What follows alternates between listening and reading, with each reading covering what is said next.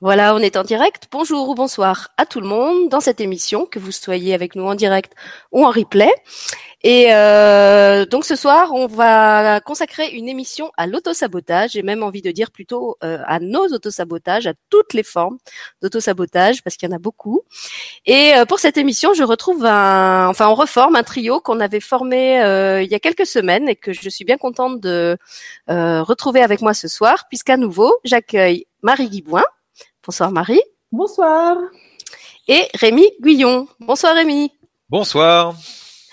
Donc comme je le disais, on avait fait une première euh, émission ensemble il y a quelques temps, je crois que c'était euh, le mois dernier, euh, qui s'intitulait Réussir sa vie en dehors des sentiers battus. Euh, et au cours de cette émission, vous avez parlé un petit peu de nos parcours euh, professionnels atypiques et de la façon dont aujourd'hui on en était arrivé à euh, vivre la vie qu'on se souhaitait, à exercer l'activité qu'on aime avec des gens qu'on aime au rythme qu'on choisit et à en vivre alors confortablement pour Rémi, pour qui c'est le cas maintenant de manière, euh, on va dire, en vivre bien, mais pas encore confortablement pour Marie et moi. Mais pour nous, c'est aussi un, processus un peu plus jeune.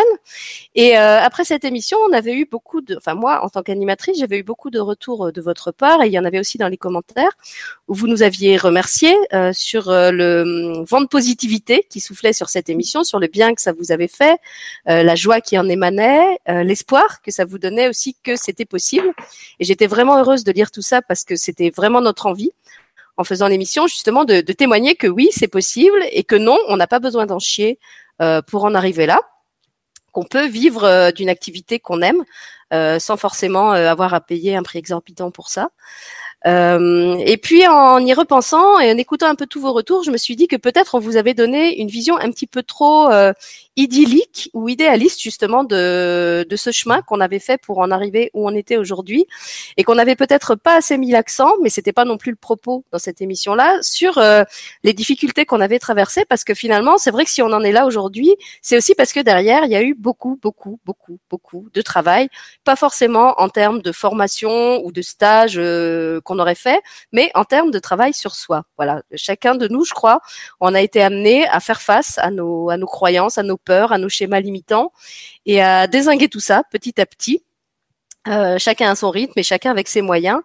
Et du coup, c'est ça qui m'a donné aussi envie de, de proposer une deuxième émission euh, sur le sujet ce soir pour euh, euh, apporter un éclairage un peu complémentaire à tout cet espoir qu'on avait apporté euh, de la première émission, et éventuellement, si on peut, aussi vous faire partager notre expérience en la matière, répondre à vos questions, et voir si peut-être, à travers nos témoignages, ben, vous allez trouver des réponses ou des solutions à des situations que vous vivez et qui, pour nous, euh, sont déjà derrière. Et puis il y avait une autre raison plus personnelle pour laquelle je voulais faire cette émission, c'est que je voulais un petit peu enlever le vernis ou, réhumaniser euh, cette image de moi que, que, me renvoient euh, ces derniers temps beaucoup vos, vos, mails et vos commentaires. Vous êtes nombreux à m'écrire en me remerciant pour les émissions, en me disant à quel point vous éprouvez de la joie à les regarder. Et certains, par exemple, me disent que rien qu'en pensant à moi, ils se sentent tout joyeux et que je dégage comme ça un, un bonheur contagieux et, et, que ça leur fait du bien. Et donc j'avais envie de, de, recadrer les choses, de, de, réhumaniser cette Sylvie animatrice que vous connaissez à travers la web TV et de vous montrer un peu euh, ou de vous parler un peu de la Sylvie face B, euh, parce que comme vous, je suis une personne ordinaire et euh, bah, si j'ai des hauts, j'ai aussi des bas, j'ai même parfois des très des très très profonds bas euh, qui peuvent être durables. J'ai un passif euh, assez lourd euh, avec la dépression. Euh, avec euh, les comment on appelle ça les comportements euh, autodestructeurs aussi que ça soit à travers mon histoire familiale ou à travers ce que je connais de mes vies antérieures.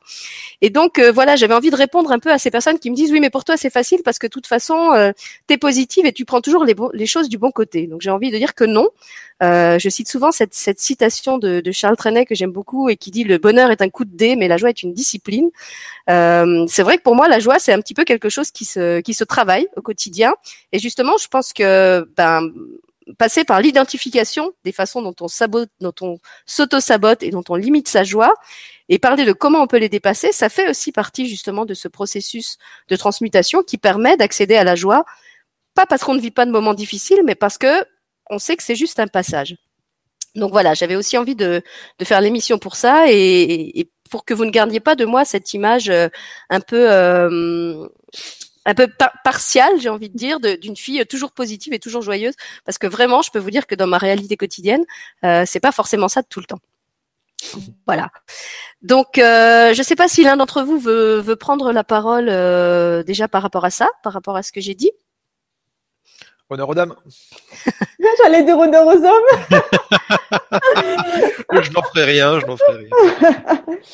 ah ben, je trouve ça super. Euh, après, euh, je, te rejoins là-dessus, Sylvie, parce que c'est vrai que moi aussi, j'ai eu beaucoup de gens euh, qui, qui m'ont fait des retours comme ça, comme ils te font à toi, du genre, tu es tout le temps positif, pour toi c'est facile, machin. Et c'est pour ça d'ailleurs que sur mon blog, j'écris de, bah, de plus en plus des articles, autant dans les moments euh, joyeux que dans les moments où des fois, euh, bah non, euh, je suis comme vous, moi aussi, des fois je suis en bad, et voilà. Et, et d'ailleurs, dans ces, dans ces articles-là, en général, j'ai quand même pas mal de retours. Les gens, ils se reconnaissent en fait, parce qu'en fait, on n'est pas des robots, on est quand même des êtres humains. Et, et voilà, je trouve que c'est important. En fait, cette émission est importante, je pense, pour dire, voilà, on vous montre, enfin, on inspire peut-être des gens, mais on est aussi des, des, des personnes normales et euh, des fois euh, on est là on peut passer je sais pas moi ça, ça peut m'arriver genre récemment là euh, une matinée je devais continuer mon livre et j'arrivais pas donc du coup je procrastinais sur YouTube parce que j'étais en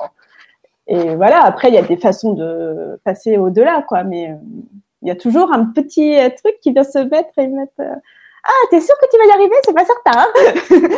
Hein? Après, on peut s'en amuser. Voilà. Là, maintenant, je suis rendue au stade où je peux en rire, en fait. Ça dure pas longtemps. Voilà, je pense qu'effectivement, c'était peut-être une chose qu'il fallait poser euh, dès le départ, c'est que on n'est pas, euh, comment dire, euh, on voulait vraiment se, montrer à vous dans toute notre authenticité. De toute façon, dans la vie, on est tous les trois des personnes très authentiques. Et moi, je tenais vraiment à, casser cette espèce de, c'est presque en train de devenir une icône. et j'aime pas ça, en fait, qu'on m'identifie à cette joie. Euh, parce que c'est pas, voilà, pour moi c'est pas ma vérité. Il y a des moments où effectivement je suis très joyeuse. C'est vrai que je pense que j'ai un bon euh, potentiel de positivité, mais comme je le disais, je sais aussi que dans mon histoire, euh, ben je, je, j'ai, j'ai, un, j'ai un, j'ai un, un, passif de dépressif. Alors, en fait, je vais vous donner deux indicateurs euh, très, très, très concrets et très simples pour vous montrer un peu d'où je viens. Euh, donc je dis toujours que dans ma famille, il y a un déficit d'estime de soi qui est à peu près équivalent au trou de la sécurité sociale française. Donc pour vous donner un peu une idée de, de l'abysse. Hein. Et euh, pour vous donner deux indicateurs très simples, quand j'avais 9 ou 10 ans à peu près, je me giflais devant la glace euh, tellement je me trouvais pas belle. Donc voilà, ça, ça donne déjà ah. ah. on a perdu Sylvia. C'est giflé trop fort là. Et c'est, euh... je me gifle trop livré dans ton ombre, Sylvie. non mais reviens Sylvie, c'est pas grave. Hein.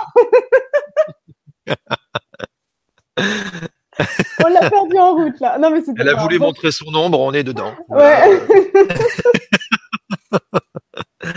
bon, on va continuer là-dessus. Mm. Du coup, bah oui, c'est vrai qu'en fait, euh, mm. on a on est loin d'être parfait en fait. Euh, alors mm. c'est sûr que quand tu te développes et quand tu travailles continuellement sur toi, que tu avances, euh, quand même ça devient quand même de plus en plus cool quand même, faut pas se leurrer. Mais bon, euh, malgré tout, il y a quand même des, des, des, moments de down. Puis on rigolait, on rigolait de ça de, avec Sylvie tout à l'heure parce que c'est vrai que rien que l'émission de, de, de, poser le thème de l'auto-saboteur, ben moi, il m'a apparu encore plus net depuis qu'on a posé la date. Quoi. Je le voyais tous les jours sur des tas de sujets. Donc, du coup, c'était assez, assez drôle. On va rendre la, la, la, parole à la lumineuse Sylvie, qui est de retour. voilà, qui s'est auto-saboté. voilà, donc comme vous, hein, de toute façon, du moment où on a programmé l'émission, j'ai mon, mon auto-saboteur qui s'est manifesté. J'en ai parlé ce matin dans un texte que j'ai posté où je parle de, de, du, du, du, pays symbolique d'où je viens que j'appelle euh, maintenant comme avec euh, humour comme le fait Marie la victimite puisque dans ma famille il y avait un, très fort taux de, de victimite mm. et donc j'étais en train de vous raconter que donc quand j'étais euh, petite vers 9 10 ans je, je, me giflais devant le miroir tellement je me trouvais pas belle et pas aimable et puis à 18 ans en fait à l'âge où j'aurais dû démarrer dans la vie et avoir plein de projets et, et me demander comment j'allais réaliser mes rêves. En fait, moi, mon rêve, c'était de mourir. Euh, J'étais euh, fin suicidaire et euh, mon, je dirais presque mon, mon obsession, euh, c'était que je voulais quitter cette vie parce que de toute façon, ça me semblait euh, complètement insupportable de rester ici et je cherchais en fait, en gros, la meilleure stratégie pour mourir. Donc voilà, ça vous donne un peu une idée de, de où je viens, d'où je viens. Et que ça a quand même pas été toujours euh, la, la, Sylvie que, que vous connaissez euh, aujourd'hui. Et puis, euh, bah justement, peut-être on, on, peut commencer là-dessus. On, on, on, se disait tout à l'heure en caméra off que dès le moment où on avait programmé l'émission, on, on, avait tous un peu vu nos stratégies d'auto-sabotage se mettre à l'œuvre. Et comme justement, elles sont pas les mêmes chez tout le monde, nous, on a les nôtres et vous, vous avez sûrement aussi les vôtres. N'hésitez pas à les partager sur le chat. peut-être ça peut être intéressant de faire un petit, un petit tour pour voir comment ça s'est ça s'est manifesté pour vous. Donc euh, moi, vous voyez, je me provoque euh, la caméra qui saute. Euh, j'ai failli ne pas faire l'émission puisque, comme vous l'entendez, j'avais pas de voix pendant trois jours, justement parce que j'avais écrit ce texte qui m'avait tellement brassé que après pendant trois jours, je suis vraiment tombée malade, physiquement malade. Et pour la petite histoire, euh, je racontais aussi dans ce que j'ai posté ce matin que d'une part je suis tombée malade, mais, euh, il, dans, vraiment dans les mêmes minutes qui ont suivi la fin d'écriture de ce texte, euh, j'ai reçu un mail du ministère de l'Éducation nationale euh, du Luxembourg où je vis aujourd'hui, qui me proposait en fait de m'inclure dans son catalogue pour mettre en avant euh, certains de mes livres euh, dans les écoles et les bibliothèques du Luxembourg. Et j'ai trouvé ça vraiment énorme parce qu'en fait ça fait dix ans que je vis et que je travaille ici. Euh, que j'interviens à différents endroits et en fait sans avoir vraiment réussi euh, ni chercher, je dois le dire, à, à me faire euh, une place en tant que en tant qu'auteur, euh, en tant qu'animatrice d'atelier d'écriture. Et je pensais vraiment que si un jour euh, j'étais, comment dire, si, si, mes livres me faisaient connaître, ce serait pas au Luxembourg, ce serait plus en France ou au Québec. Et voilà qu'au moment où j'avais un peu fait mon deuil de, de ça, où, où je l'attendais plus du tout, euh, j'écris ce texte euh, où, où, je décide que j'en finis avec mes, mes pratiques de, de, de victimite, euh, que je les passe toutes à la benne. Et dans les minutes qui suivent, euh, ce mail que je n'attendais absolument pas m'arrive. Et en plus, je ne sais même pas comment ils m'ont trouvé, comment ils m'ont recensé, puisque moi, je ne les ai jamais contactés. Donc, c'est un total mystère. en tout cas, c'était un, un beau cadeau que, que la vie m'a fait. Alors, pour vous, ça s'est manifesté comment, vos, vos remontées d'autosabotage? Oh. Bah, euh, il y a un, un, un beau, c'était, je sais pas, première fois que j'ose enfin faire un concert de chant canalisé euh, en ligne. Et puis, bah, je que tu étais là d'ailleurs, Sylvie aussi. On, tu oui. Dans les spectateurs, bah, j'ai fait un fantastique concert de silence. Le micro ah, a pas marché. le micro a pas marché ce soir-là. Donc en fait, euh, j'étais à fond dedans. Je trouvais ça chouette. Ma femme avait, avait écouté, c'était cool. Ça y avait fait beaucoup de bien. Mais sauf qu'on était les seuls à en avoir profité. C'est ça, côté spectateur, on n'entendait que chi. mais, mais en même temps, euh, c'était euh, un auto-sabotage, euh, comment dire, positif, j'ai envie de dire. C'est ce que tu me disais tout à l'heure hors caméra, puisque moi qui étais de l'autre côté et qui n'entendais rien, je sentais quand même l'énergie passer. Et ça, j'en ai témoigné après, que finalement, qui est son ou qui est pas son, euh, l'énergie que tu envoyais, elle passait et que il y avait même pas besoin du, du, du support sonore, il n'y a pas besoin d'entendre euh, pour que ça soit là. Donc finalement, ça, ça nous a permis de faire une expérience qu'on n'aurait peut-être pas pensé à faire si on l'avait, si parce qu'on l'aurait pas programmé. Mais euh, c'était intéressant que ça se passe comme ça. T'as fait bah, un chant silencieux en fait. Ouais, c'est ça. Bah, j'ai fait un truc énergétique vibratoire, mais dans le silence. C'est ça. Il était à fond, tu sais, il, chantait, il faisait des gestes et tout on n'entendait rien. Et alors, moi, j'arrêtais pas de lui envoyer des messages euh, sur sur son mail, sur sa messagerie, euh, partout. Mais il était tellement dans son truc que ah il a chanté une heure. il a chanté une heure et pendant une heure, il, a chanté sans qu'on l'entende. Mais du coup, les gens, ils étaient quand même en ligne et tout, ou ils s'en allaient Ouais, si, si, il y en a qui étaient restés, mais après, quand moi je fais ça les yeux fermés, tu sais, je rentre en état modifié, donc ah du coup, bah, je me rends plus compte mais c'était c'était intéressant. En fait, c'est ce qu'on disait tout à l'heure aussi, c'est qu'il y a deux types de saboteurs. T'as les saboteurs qu'on entend à l'intérieur et qu'on arrive à démasquer et du coup ont pas trop d'intérêt, mais d'autres qu'on voit comme du sabotage et au final c'est des bénédictions déguisées quoi. Parce que en général, quand on quand on les vit, euh, ils ont ils ont un intérêt en fait. Euh, je sais pas par, par exemple, j'avais passé à l'époque j'étais militaire, quand j'étais militaire. Euh, je voulais devenir officier et j'avais fait le concours officier, donc je réussis l'écrit, je réussis l'oral, je réussis tout bien. Et la dernière épreuve, qui était euh, la seule épreuve éliminatoire, que d'habitude je réussissais nickel, je faisais des bons temps, c'était le parcours d'obstacles. Et là, ce jour-là, je sais pas pourquoi, j'avais pas de bras. J'ai même pas réussi à passer le mur, impossible. jamais arrivé de ma vie, jamais. Et j'ai essayé de le faire douze fois, j'ai gueulé, je pleurais, tout ce que tu veux, parce que c'était, si j'avais réussi ce parcours, c'était terminé, j'aurais été, j'aurais été officier. Mais au final, euh, le fait que je l'ai pas eu, bah, sur le coup, je l'ai super mal vécu en me disant putain, c'est dégueulasse, comment ça se peut que ça m'arrive aujourd'hui Je fais tout le temps des super temps. Bah en fait, c'était une vraie bénédiction puisque bah, je devais pas être euh, officier militaire, je devais être euh, thérapeute quoi. Donc en fait, ça, il y a toujours des, petites bénédictions derrière, mais j'avoue que sur le coup, on les vit comme du, comme du sabotage, ouais. Oui, je pense que c'est bien que tu parles de ça parce qu'effectivement, pour moi, il y a, il y a deux, il y a deux choses différentes. Il y a ce qu'on prend pour des sabotages, mais qui en fait sont juste des, des rappels de l'univers qu'on n'est pas euh, en accord avec notre, euh, comment dire, notre, avec ce qu'on a à vivre à ce moment-là. Euh, soit on n'est pas sur le bon chemin, soit on y est, mais c'est c'est pas le moment de passer par là à ce moment-là. Soit il y a des vrais autosabotages qui là, et j'ai envie de dire même là c'est des c'est des bénédictions parce que moi, j'ai compris que l'auto-sabotage, c'est un peu comme un, miroir. La vie est un miroir qui nous renvoie avec une fidélité euh, extrême et presque implacable. Euh, le meilleur comporte-nous et aussi le pire. Et donc chaque fois qu'on a ce, ce, cet auto-saboteur qui croise notre chemin, en fait c'est pour nous aider à, à identifier. C'est pour ça que dans le titre de l'émission il y avait cerner l'auto-sabotage parce qu'il peut y avoir différentes stratégies d'une part, et puis après à trouver euh, comment on en vient à bout, comment on, va contrer sa stratégie, euh, le, désarmer, euh, parce qu'effectivement ça, on, en parlait avec Marie dans dans un Skype qu'on a fait toutes les deux, euh, on se disait qu'il y a beaucoup de stratégies d'auto-sabotage, certaines très ouvertes, comme quand on commence euh, à se démolir ouvertement par des critiques, des jugements. Bon là, c'est assez facile de, de s'en rendre compte et, et, de stopper le processus. Mais en fait, il y a aussi plein de petites euh, stratégies d'auto-sabotage larvées, insidieuses, euh, où on se rend même pas compte qu'on est en train de s'auto-saboter, tellement ça peut être euh, subtil. Je pense à, à Jérôme qui appelle euh, Jérôme Rodange qui appelle l'ego le renard. Et euh, je trouve que l'auto-saboteur, qui est une des facettes de l'ego, il, il, a vraiment ce côté renard où des fois on le on le reconnaît même pas pour ce qu'il est. C'est clair. Ouais, il est sournois. Il est sournois et il peut avoir des stratégies très subtiles. Alors pour mm. donner un exemple concret, euh, il y a des fois où on comment dire on n'a pas l'impression de, de, de, s'auto-saboter, mais on est en train de se limiter en ne s'autorisant pas à se donner un certain seuil de quelque chose, que ce soit l'argent, que ce soit le bonheur, que ce soit le bien-être, que ce soit, euh, je sais pas, hein, le sommeil, euh, l'envie de manger du sucre, n'importe quoi. En fait, euh, voilà, on n'a pas l'impression de s'auto-saboter, mais on ne s'autorise pas à en avoir plus qu'un certain degré. Et en fait, quand on passe au-delà de ce, degré, eh ben on commence à se sentir mal, à se sentir coupable, euh, justement à, se, à avoir des mécanismes d'autopunition. Donc comme je le disais, c'est pas forcément un mécanisme où on est en train de se démolir à bout portant.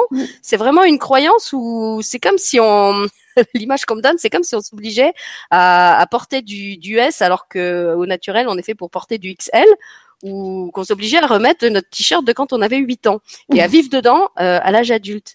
Et euh, voilà, il y a certaines stratégies d'auto-sabotage qui sont vraiment euh, euh, difficiles à déceler parce que je pense à un, ami à moi, par exemple, qui était médecin, qui me racontait que même quand il a été à la retraite, euh, pendant des années, il a continué à mettre son réveil très tôt le matin, comme quand il était médecin, alors que finalement, il était à la retraite et que rien ne l'obligeait euh, à mettre ce réveil euh, tôt le matin et à s'empêcher de dormir.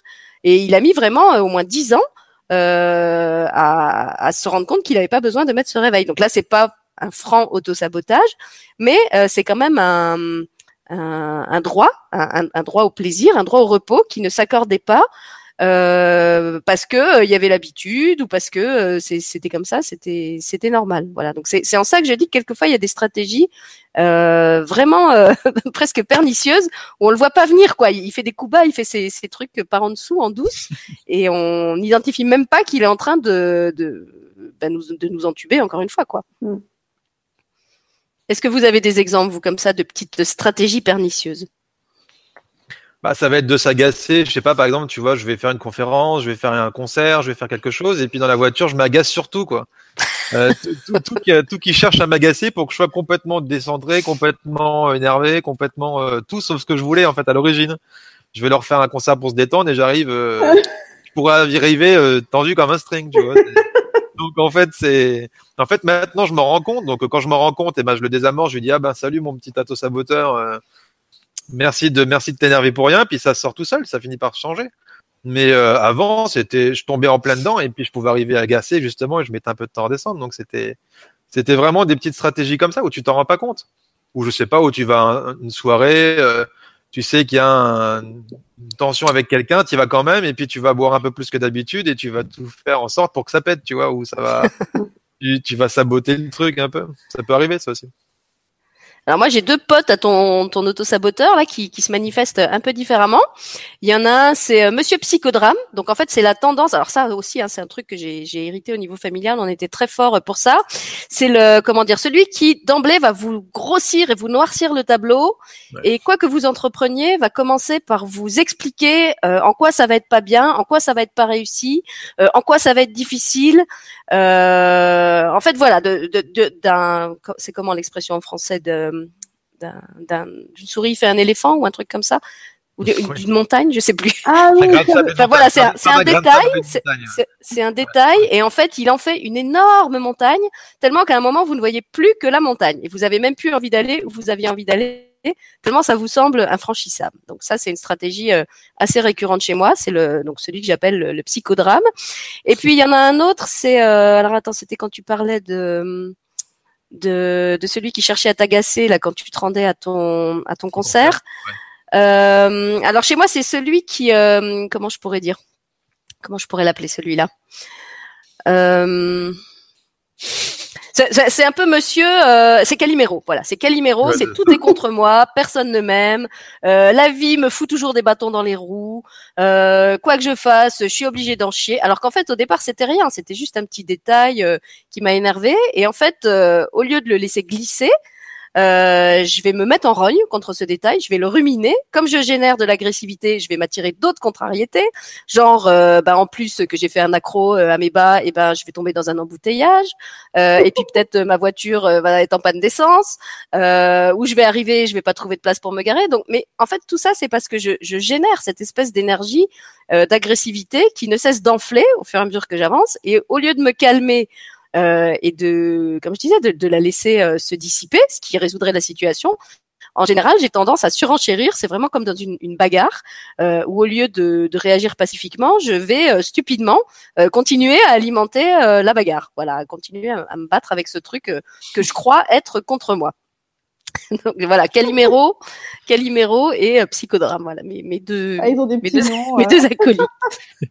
Ah oui, moi j'en ai toute une galerie, hein, j'ai des portraits comme ça. Bah, moi j'ai celui euh, que j'avais parlé dans l'article euh, que j'avais que je croyais avoir dégommé en fait. Donc c'est lui le, sournois. En fait, j'ai remarqué un mécanisme qui je pense est disparu ou est en train de disparaître. Hein, je, l'espère. Je suis en ce moment à fond. euh, en fait, c'était euh, le, mécanisme. En fait, c'est ah j'ai une idée, c'est trop bien et tout. Donc là, euh, tu es dans un peu l'euphorie. Parce que moi j'ai tendance à avoir des idées, puis pouf, je suis trop contente et je, suis un peu dans pas, dans l'excès, mais dans le dans l'euphorie du truc. Donc je suis contente et tout. Et j'ai schématisé ça avec un escalier en fait. Et euh, du coup, je monte sur ma première marche. Youpi, c'est la fête. J'ai trop, trop une idée. C'est trop bien. et euh, et ensuite sur la donc sur la première marche, j'en parle pas encore à, des gens. Deuxième marche, je commence à dire mon idée par exemple qui euh, je sais plus, bah, j'ai pas, j'ai 36 000 idées à la minute. Hein, admettons, je sors une idée. Et, euh, et du coup, j'ai des retours positifs de cette idée. Donc, c'est cool. Euh, ah, c'est bien. Euh, bon, les gens, ils sont contents, c'est cool. Donc là, je suis encore dans mon cheminement. Et euh, par exemple, une personne, même bienveillante, va me dire Oh, mais t'es sûr que c'est bien?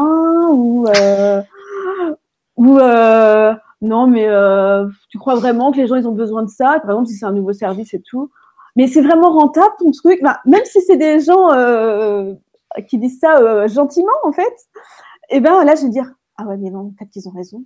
Ah non mais peut-être qu'ils ont. Et du coup là tous les trucs positifs euh, d'avant, alors là complètement éjectés. et, euh, et là toutes euh, tous les, les doutes qui se sont mis sur mon chemin. Donc ce n'est pas la faute du tout de ces personnes qui qui ont dit ça en fait c'est moi la manière de l'interpréter. Et là je dis ah ouais non. Et là du coup c'est figé totalement. Donc là, ma troisième marche que j'étais en train de monter, pouf, je, je dégringolais, je parle au passé, jusqu'en bas. Et ce qui fait qu'à chaque fois, je faisais ça. Troisième marche, pouf, je tombais. Troisième marche. Donc à ce moment, là, je suis sur la troisième, alors je tiens le, je tiens le et je ne tomberai pas. C'est hors de question. Mais est-ce que tu es sûre, Marie, que tu, Ça suffit maintenant. oui, ça me permet de pointer du doigt quelque chose euh, que je voulais dire en début d'émission et, j'ai oublié. Euh, si, si, vous êtes observateur, vous avez peut-être remarqué qu'au début, quand j'avais programmé l'émission, je l'avais appelé euh, cerner et dépasser l'auto-sabotage. Et après, j'ai un tout petit peu modifié le titre et je l'ai appelé cerner et dépasser nos auto-sabotages. D'abord parce que, comme je le disais, il y en a plusieurs formes. Et aussi parce qu'il y avait une notion qui me semblait vraiment euh, importante à souligner, c'est la notion de responsabilité. Moi, j'ai vraiment compris maintenant que tout ce qui m'arrive, tout ces, comme je disais, hein, cet, cet effet miroir, euh, c'est moi qui l'ai attiré. Et c'est vrai que pendant longtemps, quand on me disait ça, c'était un truc qui me faisait bondir euh, parce que je voyais pas pourquoi je devais me sentir responsable de toutes les, les, les calamités qui m'arrivaient dessus, euh, euh, apparemment euh, sans lien direct avec moi.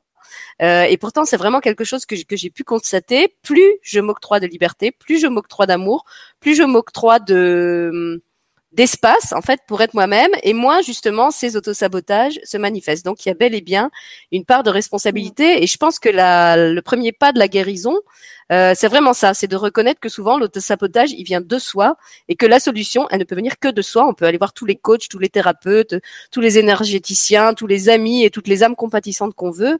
Euh, si à l'intérieur de soi, on n'est pas prêt à changer, si on n'est pas prêt à désamorcer ce, ce mécanisme, de toute façon, euh, bah, l'univers, finalement, va continuer à nous renvoyer le même message jusqu'à ce qu'on accepte de s'en occuper. Voilà, et ça, ça, je trouvais que c'était vraiment important de, de le rappeler, parce qu'effectivement, c'est vrai que souvent, euh, ben, toujours avec ce côté, euh, mon, ami le psychodrame, hein, il y a ce truc, la vie ne m'aime pas, mais en fait non, c'est pas la vie qui ne m'aime pas, euh, c'est pas l'extérieur qui est hostile, c'est pas mon patron, c'est pas les hommes politiques, c'est pas la société, euh, c'est moi en fait, tout, tout part de moi et de, de ce sur quoi euh, je choisis de mettre l'accent dans, dans ma vie, ce sur quoi je porte, euh, je porte mon attention. Comme l'a dit Rémi avec son, son exemple du truc qu'il a gassé dans la voiture, je peux choisir de me calmer avant d'arriver à ma soirée et de passer une bonne soirée, ou je peux choisir d'y arriver énervé et de mettre avec moi euh, toutes les conditions pour que ma soirée se passe mal.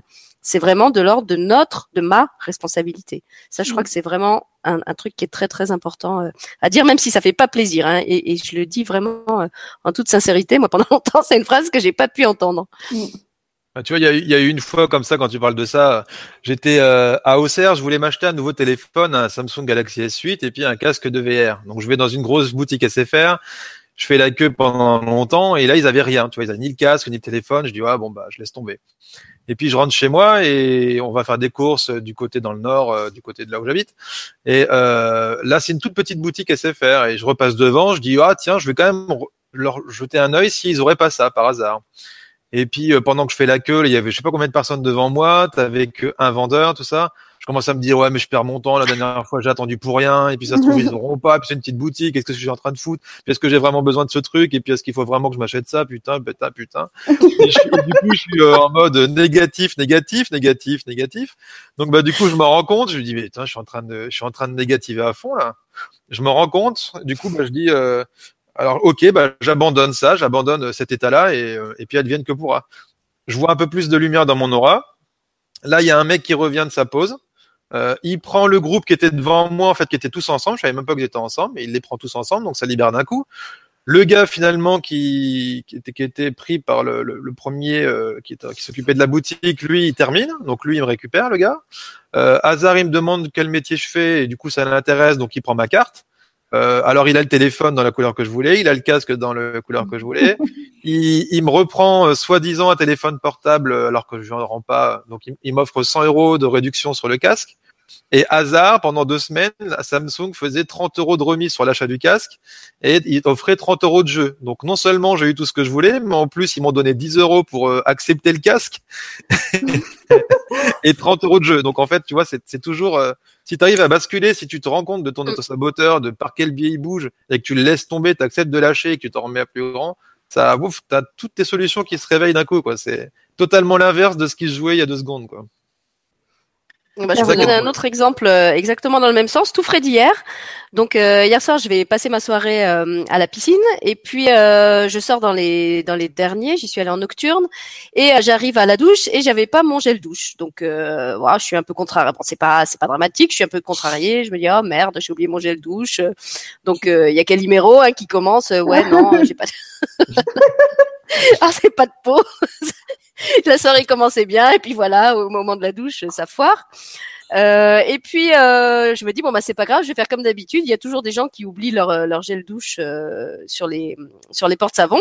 Euh, je vais faire le check avec un peu de chance. Il y en a bien où il restera du savon et, de toute façon je suis la dernière donc je peux me servir dans dans les trucs que les gens ont oubliés. Et puis alors pas de chance, d'habitude il y en a toujours un qui traîne.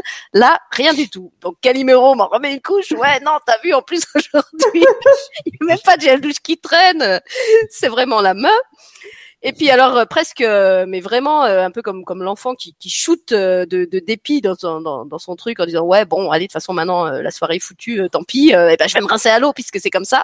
Je vais dans la dernière douche au fond et là, sur le, le petit porte-savon de la douche, il y avait un petit sac en plastique. Et je regarde dans le sac en plastique, il y avait au moins 10 ou 15 échantillons de trucs cosmétiques. Alors je me dis, oh, bah, c'est des trucs vides. Euh, c'est la personne qui... Ouais, c'est encore un con qui les a même pas mis à la poubelle.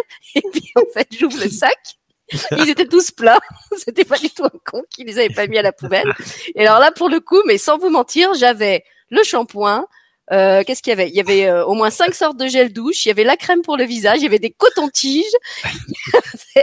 C'était tout juste. Il y avait pas les préservatifs. C'était vraiment le kit complet. Euh, et du coup, je suis repartie mieux que si j'étais allée dans un magasin de, de cosmétiques.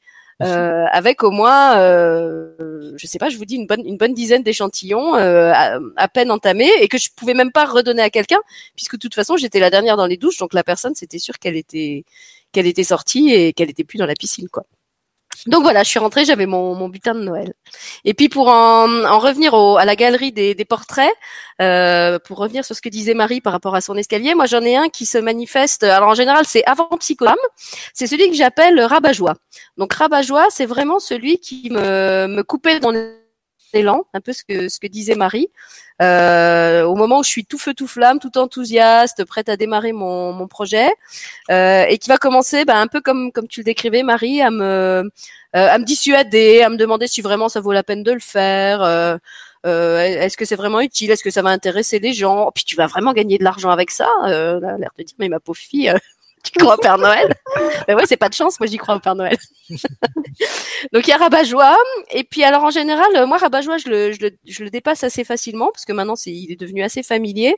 Par contre, j'en ai un qui m'attend. Euh, alors moi, c'est pas sur la troisième marche, c'est sur la dernière en général, je, je, réussis assez bien les, les, les étapes. Hein. Je mets en route le projet, euh, je concrétise, je finalise, machin, je dépasse les obstacles quand il y en a. Et puis, alors moi, c'est au moment, je vais pas trouver de nom encore à celui-là, c'est au moment où je vais récolter. Voilà, le moment où je, normalement, tout va bien, tout est fait, tout ce que je pouvais faire est fait, et je dois récolter le fruit de mes efforts. Et là, crac, il y a toujours un machin. Euh, qui foire. Euh, donc j'avais un, un, exemple, on en parlait tout à l'heure avec Marie. Genre, j'ai envoyé mon livre chez l'imprimeur.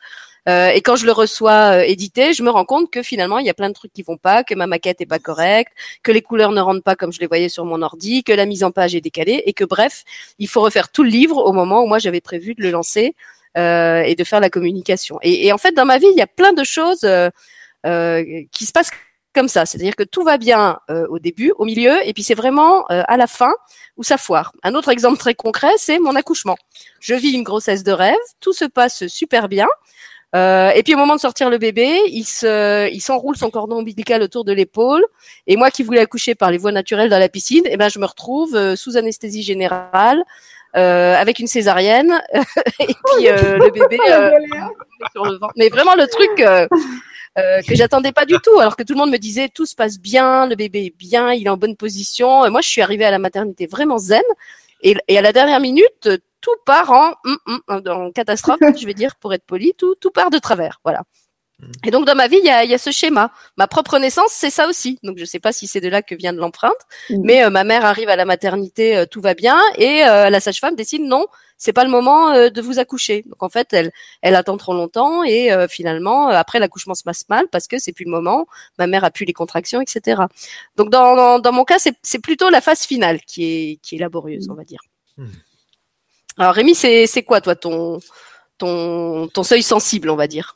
Est-ce qu'il y en a un? Bah, en général, moi, c'est aussi quand je suis sur le, le point de tout, de tout réussir. Tu vois, je, genre, je voulais partir de l'armée en 2013. Je voulais, euh, j'avais fait toutes les démarches pour pouvoir quitter l'institution. Euh, je, je, pouvais même profiter d'un contrat en fait d'un an. Euh, J'étais payé toujours par l'armée, mais je pouvais monter ma boîte chez moi, tu vois, euh, libre en fait de ça. Et ça passe toutes les étapes. Et juste, à, je devais me lancer début janvier. Et le dernier signataire, en fait, juste avant les vacances de Noël, décide que finalement non, tu vois, ça, ça pète au dernier moment. Et du coup, tu as tout qui se casse la gueule. Mais à chaque fois, c'était ça au début. C'est tout qui cassait au dernier moment.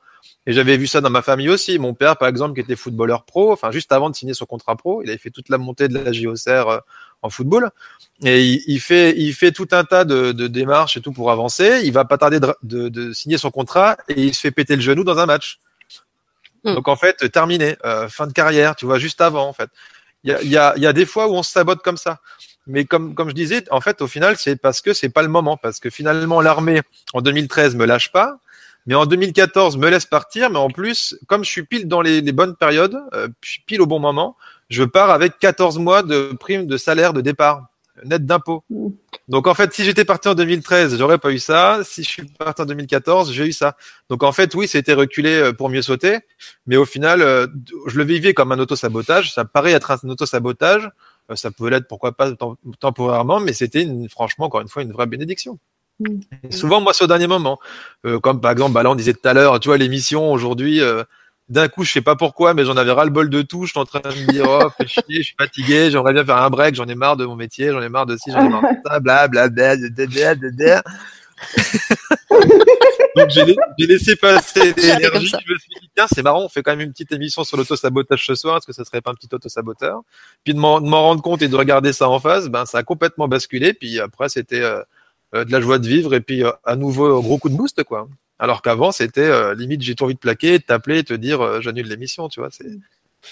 Il y a vraiment des, des, des trucs qui se jouent comme ça, mais L'important, si vous voulez le voir, c'est vous en rendre compte. Juste assumer que vous êtes en train de le faire et puis euh, à la limite lâcher l'affaire et puis voir euh, voir si ça va bien marcher quand même ou pas. En gros, euh, on n'est pas à l'abri d'un succès, quoi.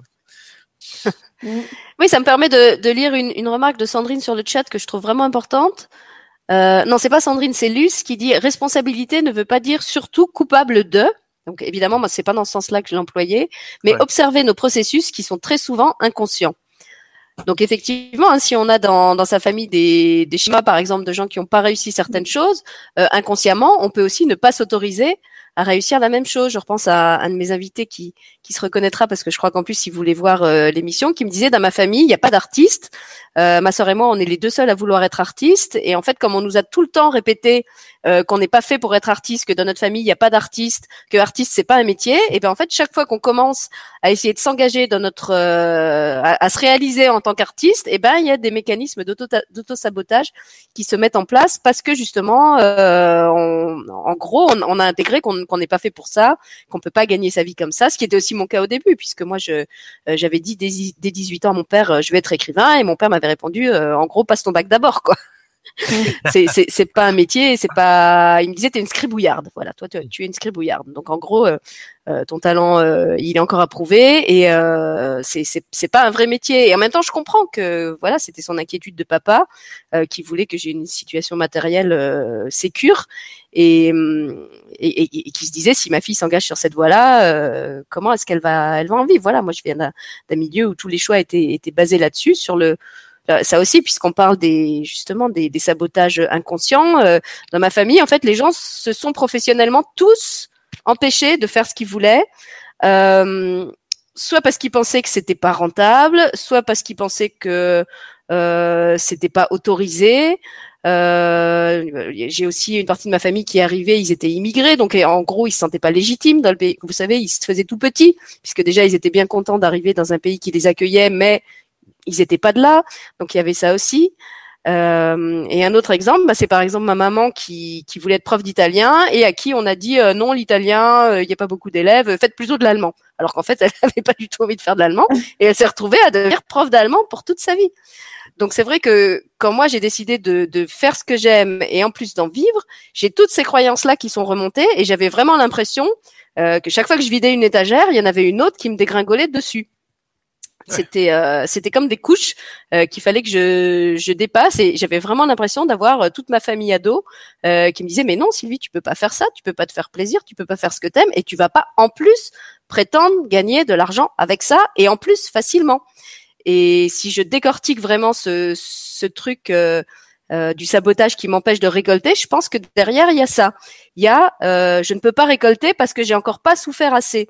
C'est c'est pas que je m'interdis de récolter, c'est que je me dis je peux pas récolter aussi facilement. Je peux pas récolter euh, grâce au plaisir parce qu'en fait pour récolter, je devrais en avoir chié avant et de préférence chier durablement et quand même euh, bien sévère quoi. Et ça je crois que c'est un schéma que ah Marie elle connaît aussi par cœur. je vais lui laisser la parole.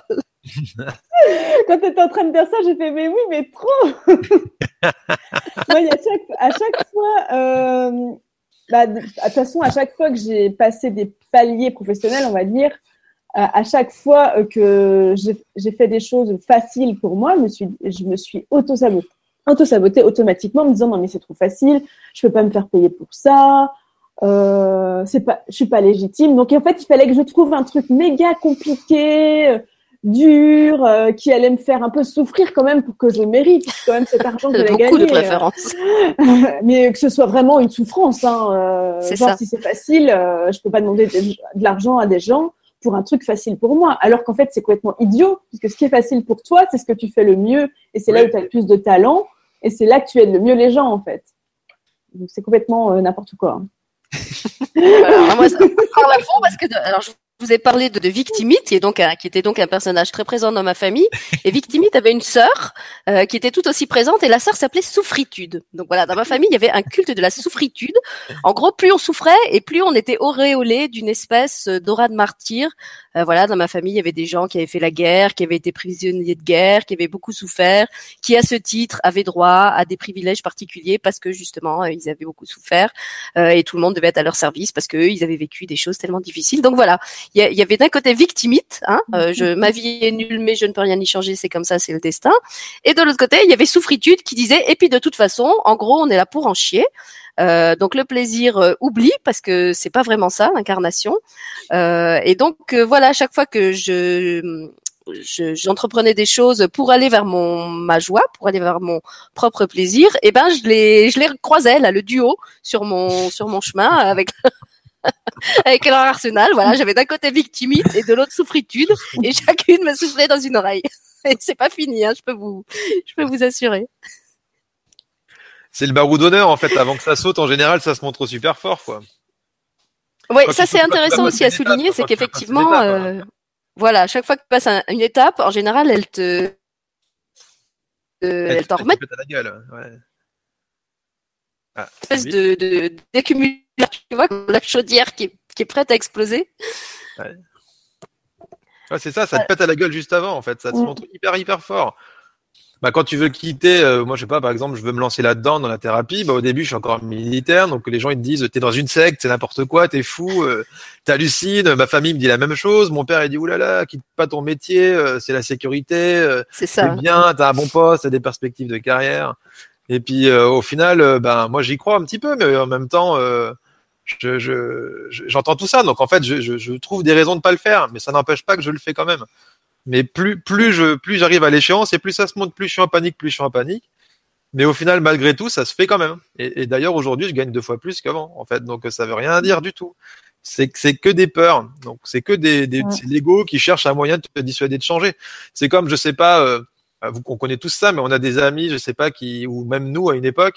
Moi, je, toutes les filles qui m'aimaient, en fait, je les rejetais et toutes celles que je pouvais pas avoir, je courais après quoi quand j'étais jeune. Hein. C'était c'était ça. Hein. Si je pouvais pas avoir, je courais après. Et je les avais pas d'ailleurs. Et ça me rendait fou. Et toutes celles qui, qui étaient amoureuses de moi, j'en voulais pas parce qu'on pouvait pas m'aimer. Moi, je m'aimais pas, donc on pouvait pas m'aimer. Et ma zone de confort, c'était la souffrance. Donc il fallait que j'en chie. Donc en gros, je reproduisais la souffrance.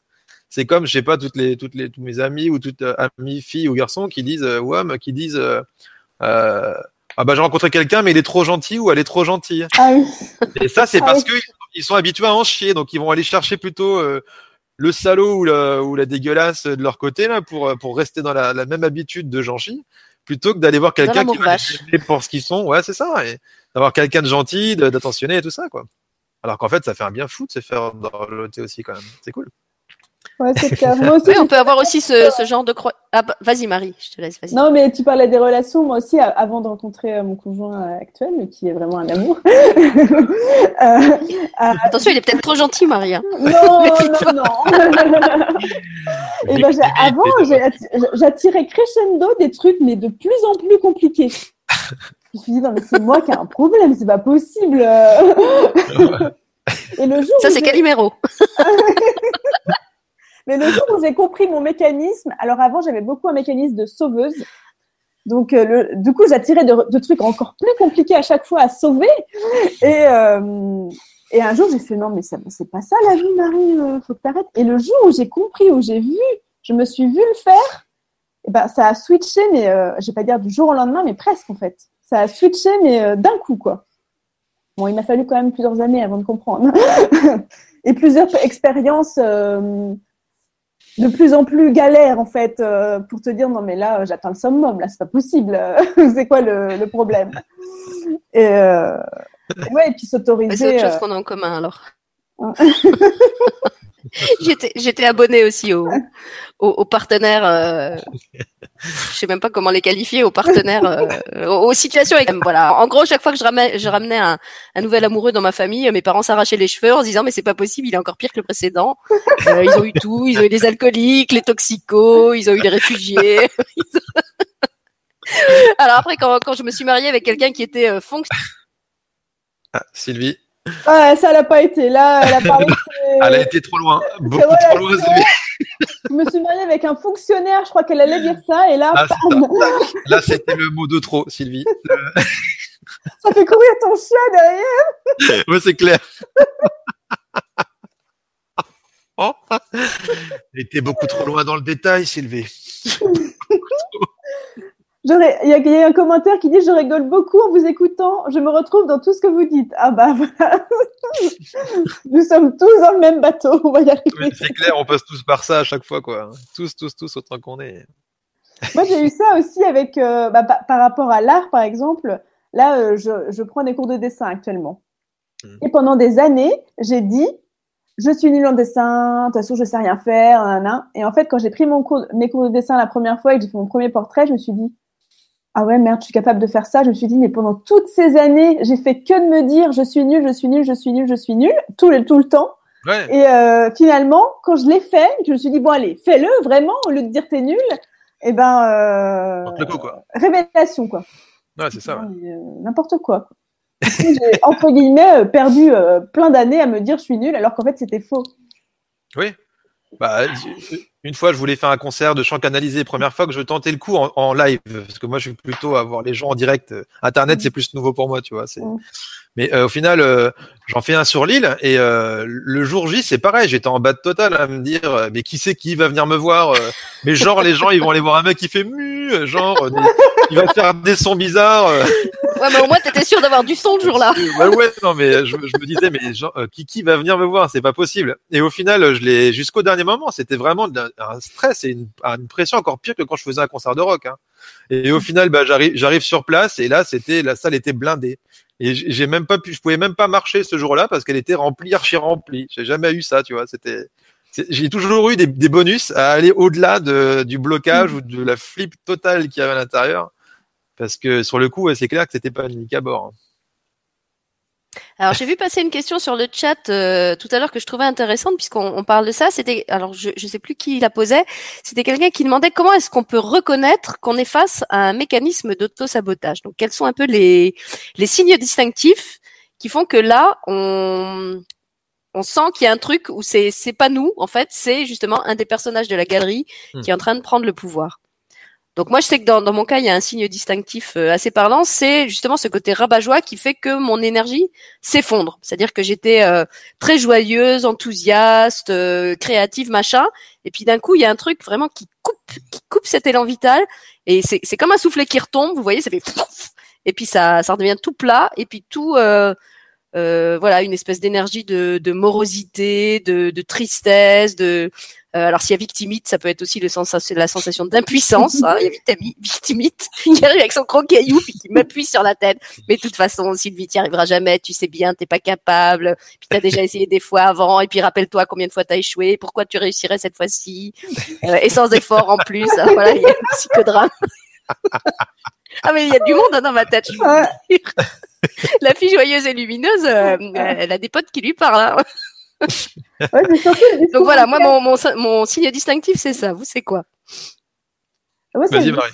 Ouais, c'est surtout le, discours interne, en fait, euh, dans, dans ma tête, en fait. C'est plutôt. Euh, bah là, quand je disais tout à l'heure, là, pour le dessin, par exemple, pendant des années, j'ai dit, euh, de toute façon, je suis nulle, j'arriverai jamais. Et le fait de dire je suis nulle, j'arriverai jamais, je faisais pas l'action, en fait.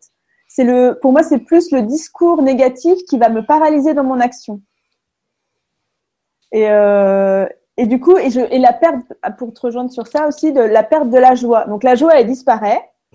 Du coup, le discours, il devient de plus en plus négatif. Donc du coup, vu qu'il devient négatif, il y a euh, je suis paralysé et du coup inaction. Et là, euh, drame. Euh, Alors maintenant, je, je pars plus dans des dramas. Ça y est, depuis que j'ai détecté le dernier gros euh, autosaboteur là sur son escalier. avant, il y avait drama. Tout devient un drame. Pleure de toute façon, j'arriverai jamais. Ah, tu vois, psychodrame, tu le connais bien aussi. Voilà. Donc, depuis que j'ai détecté le, la dernière fois, la suite à mon article, ça ne m'est pas re-arrivé. Ce, ce, truc dramatique, euh, euh, genre, mais euh, les larmes, de toute façon, ça sert à rien tout ce que je fais. Euh, je vais faire caissière sur Intermarché. Alors là, quand je dis je vais, devenir caissière sur Intermarché, là, c'est un, un, une alerte vraiment très importante qui me dit là, je suis allée trop loin. c'est un peu comme quand moi je dis si c'est comme ça, je reprends un poste à l'éducation nationale. Ouais, voilà, c'est un, un peu mon ultimatum aussi. Donc là, c'est le côté vraiment drama. Mais là, depuis, depuis euh, bah, j'ai détecté le dernier gros autosabotage, je dis pas qu'il n'y aura pas qui vont venir. Hein. Euh, le côté drama est parti. Ça ne m'arrive plus. Mais c'est là que, comme on le disait, on voit que les, les, stratégies des fois sont perverses parce que de toute façon, quoi que tu fasses, en général, le, le renard, comme l'appelle Jérôme, et c'est lui d'ailleurs qui, qui explique ça très bien dans une de ses vidéos, euh, quoi que tu fasses, il va te le reprocher. C'est-à-dire que si, si tu le fais et que tu rates, il va te le reprocher. Et si tu le fais pas, euh, il dira, mais de toute façon, tu vois, t'es même pas cap, t'as même pas essayé. Donc de toute façon, quoi que tu fasses, le choix que tu vas faire, c'est le mauvais, et il, il va pas te donner son approbation puisqu'il est là justement pour te, pour te dégommer. Et euh, il y a la comp... Pardon Rémi. Non, vas-y, vas-y, t'inquiète. C'est juste, juste, ça, vas-y, vas-y. Vas-y, vas On va y arriver. Vas-y, vas-y, Marie, t'inquiète. Bon, arrêtez de vous entre-saboter, là, c'est suffit. bah oui, bah oui. Il y a celui qui compare aux autres aussi. Le, le fait de euh, je me compare à euh, par exemple là euh, je suis en train de finaliser mon livre. Donc là euh, là en ce moment j'ai j'ai reçu un livre de quelqu'un qui l'a écrit machin ah ouais non mais elle elle a mieux réussi que moi et puis si je fais pas aussi bien et puis ça se trouve euh, mon livre à côté de son livre euh, ça va être nul euh, voilà. Il y a celui-là aussi dans la comparaison à l'autre en fait. Donc là hmm. celui-là je dis non je t'ai vu. Alors je continue parce que j'ai déjà eu du courage de faire mon livre. Alors du coup le, le truc pour aller passer au-dessus c'est aussi de dire de voir les côtés positifs de tout ce qu'on a déjà fait et euh, là, en ce moment, je suis bon, bah Marie, tu as quand même accompli tout ça, tu es courageuse. je, me dis des, des paroles euh, bienveillantes pour euh, le dégager. c'est là qu'on voit aussi le côté euh, absurde aussi de tous ces personnages, parce que franchement, vu le nombre de livres qui existent sur le marché, qui va s'amuser à aller comparer, à part toi, ton livre et le livre de cette personne euh, Franchement, qui va avoir les deux sur sa table et en plus s'amuser à les comparer? Ça c'est comme, euh, je sais pas, le, jour où vous vous trouvez mal coiffé, où vous avez un bouton ou, ou je sais pas quoi, un vêtement qui vous boudine et vous avez l'impression qu'on ne voit que ça, mais en fait, il y a que vous qui le voyez. La plupart des gens, ils font même pas le remarquer, c'est juste dans votre tête. Clairement. Il y a plein de trucs. Hein. C'est, je sais pas, tu, admettons dans ta journée, tu as eu une heure où tu as eu que des couilles. Tu as ton pneu qui crève, euh, tu as des emmerdes, tu as une mauvaise nouvelle au téléphone, tu as un truc qui s'annule, tu je sais pas quoi. Puis pendant une heure, c'est mon Dieu, mais pourquoi qui Pourquoi vous m'en voulez ah, mais là, moi, j'ai Calimero, c'est bon. Hein. Il eh ben, faut, pas, faut quand même pas oublier que tu as eu quand même dans ta journée finalement 23 heures de cool quand même. quoi. Je veux dire, tu as eu une heure d'emmerde, oui, mais 23 heures de cool. Donc c'est essayer de prendre du recul sur tout ça. Mais c'est clair qu'à chaque fois que ça va se montrer, ça va être juste fort ça va être, je sais pas, tu veux parler et puis tiens, on te coupe la parole et puis euh, une fois que tu as enfin la parole, bah tu te rappelles même plus de ce que tu voulais dire, tu vois, c'est ou tu bafouilles euh, peut-être. tu, bafouilles et tu deviens tout rouge. T'as le micro qui s'éteint, enfin tu vois, enfin c'est marrant mais c'est c'est que des c'est que des trucs comme ça. Donc en, fait, ce qui va se montrer soit il va se passer un truc direct, tu as une panne technique, tu as un truc qui va arriver fort soit tu as de l'argumentation, la voix qui dit oui, mais non, absolument pas, tu ne le mérites pas, tu le sais très bien, tu ne le mérites pas. euh, tu sais que tu es nul, tu es laid, et en plus tu sens mauvais. C'est que des, c'est que des trucs argumentés et qui vont te critiquer. Donc en fait, eh ben, au bout d'un moment, tu t'en rends compte et tu t'amuses avec ça, quoi. Tu, c'est, tu fais tout l'inverse de ce que ça te raconte. Mais à chaque fois, il y a toujours ça, à chaque fois. Surtout quand tu fais quelque chose qui te, qui te tient à cœur. C'est un peu les mécanismes. Tu sais qu'en fait, tu as un peu gagné, quoi. C'est comme, je sais pas, un fou qui se demande s'il est fou, tu sais qu'il l'est pas. Bah toi, si t'es en train de te critiquer, de dire t'es nul, t'es mauvais, tes trucs, t'es sûr qu'en fait tu t'es sur le point de de réussir ce que tu voulais faire. C'est plutôt bon signe finalement. Quand bah, je vois l'autosaboteur, je me dis yes, je vais y arriver en fait. Voilà, la première étape, c'est c'est pour ça que j'avais parlé de cerner hein, les autosabotages. Effectivement, je crois que la première étape, c'est d'identifier qu'on est face à un de ces processus, même si on ne sait pas encore bien lequel. Que là, on est dans son dans sa véritable nature et qu'il y a quelqu'un, il y a, un personnage qui a pris le pouvoir et qui est en train de, de nous manipuler. Et euh, comme on le disait, ça, peut être vraiment. Alors là, c'est des cas assez ouverts quand il vous quand il vous critique. Euh, euh, quand il vous il dégomme, il vous déstabilise. Bon, ça, ça peut se repérer assez facilement en fait. Euh, mais je prends un, cas par exemple par rapport à l'argent. Euh, ça va bien parler à Marie aussi, je suis sûre. Quelquefois, on s'autorise pas à fixer des prix au-delà d'un certain seuil, parce que justement, on pense que on ne mérite pas plus. Donc là, c'est pas un mécanisme euh, conscient où on est en train de se dire je suis nul. C'est juste se dire euh, bon bah ce produit-là ou ce service-là ou cette photo-là, par exemple, pour Marie qui est photographe, je me vois pas la vendre plus de temps. Et puis voilà, on ne sait pas pourquoi, on fixe ce seuil et on estime que la photo, elle peut pas valoir plus. Mmh. Au point que si une personne nous en propose plus, eh ben on est presque gêné. Euh, Marie, j'aimerais bien par exemple que tu nous parles de ton de ton cas de conscience avec les devis parce que je trouvais que c'était super parlant euh, ah l'article que tu avais fait là-dessus. Ton, ton, ton syndrome de, de, culpabilité chaque fois que tu devais faire un devis. Ouais, euh, j'ai fait un article sur ça récemment parce que du coup je me suis rendu compte que je n'avais plus peur d'envoyer des devis. Alors j'en envoie rarement parce que maintenant mes prix sont assez clairs sur mon site, mais il y a une époque où j'étais un peu dans la bataille euh, est-ce qu'on met les prix sur notre site, est-ce qu'on met pas les prix? C'était la, la, galère. Et du coup, je me suis rendu compte que quand j'étais pas au clair avec ça, dès qu'on me demandait un devis, mais genre j'étais en panique. Euh, c'était euh, ah ouais non mais là si ouais mais non mais du coup du coup si, je gagne euh, non mais là je, je, gagne pas grand chose ouais mais du coup s'ils ont pas les sous ils vont pas pouvoir me payer. Et puis euh, non mais là là c'est prétentieux quand même. Si je mets ce prix là je peux mettre ce prix là non c'est pas possible. Et ça peut durer des heures voire des semaines ou bah pas des semaines parce que faut que même que t'envoies le devis mais ça peut durer des jours entiers à te prendre la tête. Et je connais encore des, j'ai des amis euh, qui sont aussi dans ce truc là et je leur dis non mais c'est facile tu fixes maintenant que je leur maintenant je leur dis non mais tu fixes ton prix point barre. Alors que bah, maintenant que je suis au clair.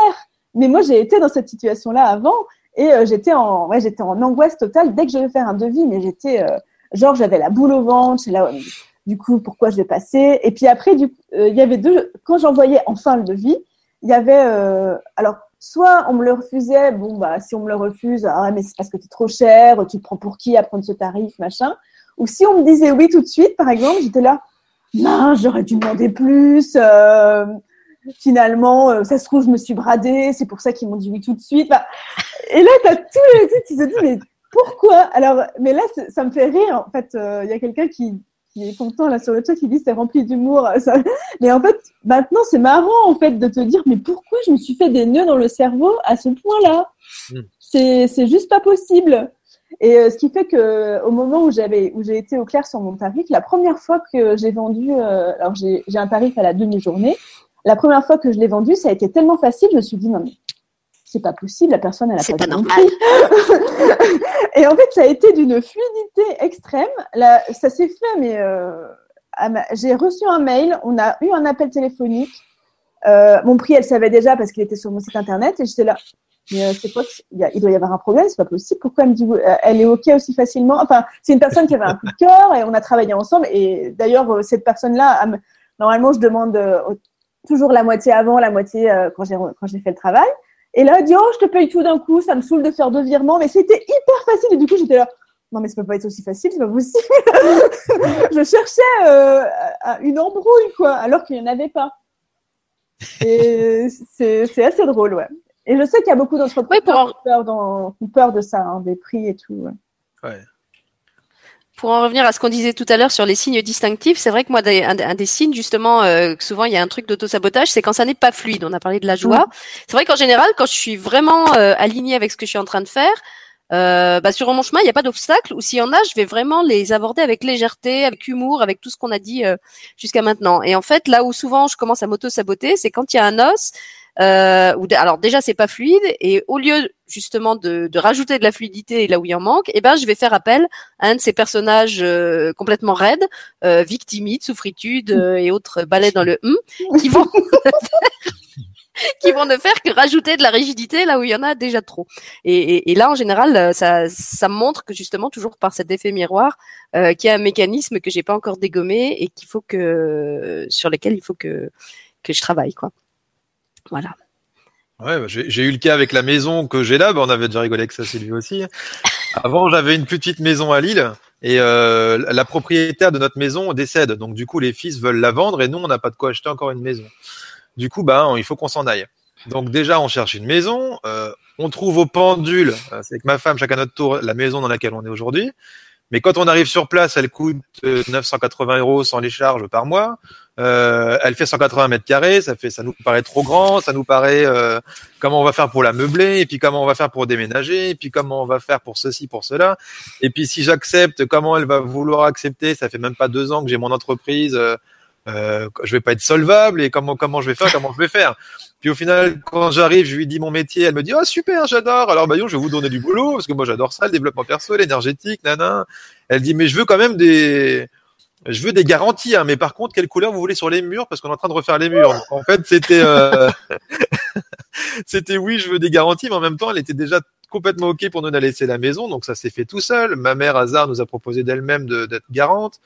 Euh, j'ai fait un salon du bien-être. Il y a une ancienne collègue de l'armée qui m'a redonné son numéro en m'envoyant sur place, euh, et elle m'a dit le lundi que euh, en lui, je lui ai envoyé un SMS en lui demandant si j'avais euh, peut-être le droit à un déménagement dans les trois ans euh, suite à, la, mon départ de l'armée. Et puis elle me dit euh, oui, oui, effectivement, tu as le droit à, un déménagement dans les trois ans et c'est moi qui fais les dossiers. Donc en fait, si tu veux, tout s'est bien enchaîné. La maison, je l'ai eu, il n'y a pas eu besoin de papier. Le déménagement, ça s'est fait tout seul parce que la personne qui s'en occupe m'a rencontré sur un salon. Euh, donc au final, on a, j'ai eu tout, tout, tout qui a déroulé en fait. Donc en général, c'est vraiment ça, c'est vraiment du sabotage, des peurs, des trucs. Mais en réalité, c'est le truc, c'est qu'on mérite tous. Et que bah oui, effectivement, il y en a une qui disait tout à l'heure que euh, dans, les, dans, les, commentaires qu'on n'est pas obligé de se jeter dans le vide non plus, mais, mais on, peut, on peut le faire aussi, pourquoi pas Ou on peut faire des étapes. Je sais pas, par exemple, j'avais peur du vide à une époque. Et eh ben, euh, j'avais j'avais essayé de faire un manège petit, puis j'avais fait demi-tour, j'ai pas réussi. Et puis mon père avait essayé de m'emmener dans une montagne russe, et j'avais encore eu peur, euh, donc j'avais quand même fait demi-tour après avoir fait la queue. Finalement, j'ai accepté de le faire un petit peu plus tard et j'ai aimé ça. Euh, j'ai aimé ça et du coup j'ai voulu le faire trois fois et puis j'ai adoré, j'ai adoré jusqu'à faire un soleil élastique plus tard que j'ai adoré aussi. Donc en fait, en général, derrière nos peurs, on a nos plus grands trésors et on a nos plus grandes forces, mais on n'est pas obligé d'aller les dépasser tout de suite. Effectivement, on peut se mettre des étapes, quoi. Mm. Mais, en gros, faites l'inverse de ce que ça vous raconte. Hein. Bien souvent, vos blabla intérieurs, c'est c'est totalement illusoire et c'est pas du tout ce qu'il faut écouter, quoi. Clairement pas. Et en plus, euh, cette stratégie euh, un petit peu, comment dire, de euh, extrémiste, ça peut faire partie de l'autosabotage. C'est-à-dire que ça peut être aussi une stratégie de l'autosaboteur de vous mettre la barre tellement haut qu'effectivement vous allez vous mettre en danger et vous faire rater. Alors que si finalement vous vous donnez le droit d'y aller petit à petit à votre rythme et dans le respect de vous, vous avez beaucoup plus de chances d'y réussir. Mais ça peut être aussi une de ces stratégies sournoises de vous dire, bah si tu veux réussir, vas-y, jette-toi dans le vide, un peu comme un, la, tentation de Jésus au désert, là où le Satan vient le tenter et lui dit, bah, vas-y, hein, jette-toi. Et justement, euh, Jésus refuse. Donc, euh, ça, ça, peut être aussi une, de ces stratégies pour vous faire échouer, de vous mettre un défi euh, tellement, tellement haut, tellement grand que bah, ça va vous, au contraire, vous, vous faire un croche-pied, vous empêcher d'y aller au rythme qui serait le vôtre. Et effectivement, vous n'êtes pas du tout obligé de vous mettre en danger pour dépasser vos, auto, vos autosabotages. La, la, la, la, première phase, effectivement, c'est de les, les, identifier, de les cerner. Et après, le dépassement, bah, ça se fait aussi dans le, le respect de vous. On en parlait avec Rémi, on, a animé ensemble récemment un atelier sur l'auto-guérison.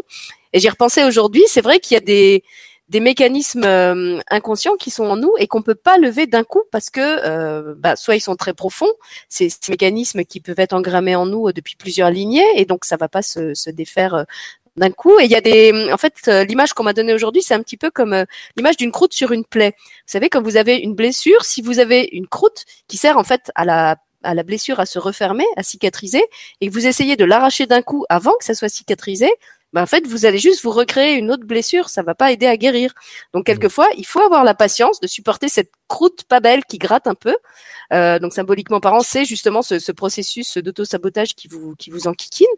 Euh, donc moi j'ai parlé tout à l'heure des, des, des, membres de ma famille qui s'étaient pas autorisés à, à, vivre professionnellement de ce qu'ils aimaient faire. Et je racontais dans cet atelier avec Rémi sur l'auto-guérison que depuis presque deux mois j'avais mon épaule gauche qui était bloquée et que malgré toutes mes capacités d'auto-guérison, je, je, butais sur ce truc et je n'en ai pas à bout. Donc évidemment j'avais euh, Psychodrame et Calimero qui renchérissaient le truc en disant ouais mais non tu arrives pas, t'es vraiment nul et puis attends c'est n'importe quoi. Tu fais un atelier sur l'auto-guérison, t'es même pas capable de te guérir toi-même, c'est quoi? T'es pas t'es pas crédible en gros, t'es un clown, quoi. Et en fait, euh, par derrière, j'avais une autre voix qui me disait, mais non, regarde, regarde d'où tu viens, regarde la profondeur de cette mémoire. Euh, et, c'est ce que je dis dans le texte que j'ai publié ce matin, euh, qui s'appelle J'ai déplacé quelques montagnes. J'étais en train de déplacer carrément une chaîne himalayenne dans mon dans mon histoire familiale, parce que personne, que ce soit du côté paternel ou du côté maternel, ne s'était donné le droit de faire ce qu'il aimait et d'en vivre. Donc voilà, quelquefois, euh, ces, ces, verrous qui sont lents à sauter, ils vous disent aussi la, la profondeur, la gravité de la blessure et, et, que vous avez le droit, que ça demande du temps, vous avez le droit de vous donner du temps pour en venir à bout. C'est pas que vous êtes nul, c'est pas que vous n'êtes pas puissant. Et là aussi, c'est pas de vous comparer aux autres euh, qui peut-être ont réussi plus vite que vous, euh, qui, qui, qui doit être le critère de de réussite ou pas. Peut-être que cette même difficulté, d'autres personnes euh, ne la vivent pas de la même façon que vous. Ils n'ont pas le même héritage familial. C'est peut-être quelque chose qu'ils ont déjà résolu dans d'autres vies. Ils ont peut-être d'autres atouts. Et inversement, ils peuvent être plus vulnérables et moins efficients euh, dans d'autres domaines où vous, vous allez pouvoir réagir très vite. Donc, euh, quand vous êtes comme ça face à un truc qui résiste, euh, moi, le, le, choix que j'avais choisi de faire, même si ça m'énervait et même si j'avais Calimero, Victimite et tous les autres sur le dos, le, dos, c'était de me dire, eh ben, euh, je vais en faire un moyen de stimuler ma créativité puisque mes moyens euh, traditionnels ne fonctionnent pas, je vais en inventer d'autres. Et donc j'ai continué à chercher, un peu comme un, chercheur scientifique euh, qui essaye de, de, créer des nouvelles technologies ou des nouvelles euh, thérapies. et, je suis, et je suis contente parce que petit à petit, je retrouve la mobilité de mon épaule et, et je redécouvre aussi tous les gestes que je peux que je peux faire quand elles fonctionnent. Et, ça me ça me donne aussi beaucoup d'amour pour mon corps qui au quotidien euh, m'offre cette fluidité que là pour le coup j'ai pu et dont je me rends compte de tout ce qu'elle m'apporte. Mm. Voilà. Bah, un truc qui m'aide bien perso, c'est la gratitude. Euh, en gros, pour prendre du recul, c'est si je regarde, je suis en train de me battre avec un truc, tiens aujourd'hui j'en ai marre ou ceci ou je sais pas, euh, peu importe ce qui passe, bah j'essaye de regarder tout ce qu'il y a eu de bon jusqu'à maintenant, tout ce que j'ai réussi à faire, ce que disait Marie tout à l'heure, tout ce que j'ai déjà réussi à mettre en place, tout, les, tout le courage que j'ai déjà eu de faire ceci, de faire cela, et de me rendre compte de la chance finalement que j'ai déjà et du confort que j'ai déjà euh, avant de redemander encore à nouveau euh, donnez-moi ci, donnez-moi ça. En fait, c'est euh, d'être aussi dans la gratitude et de se rendre compte de ce qu'on a parce que souvent on focalise tellement effectivement sur un truc qu'on en fait, comme tu disais tout à l'heure, Sylvie, une montagne d'un grain de sable. Ben oui, c'est ça.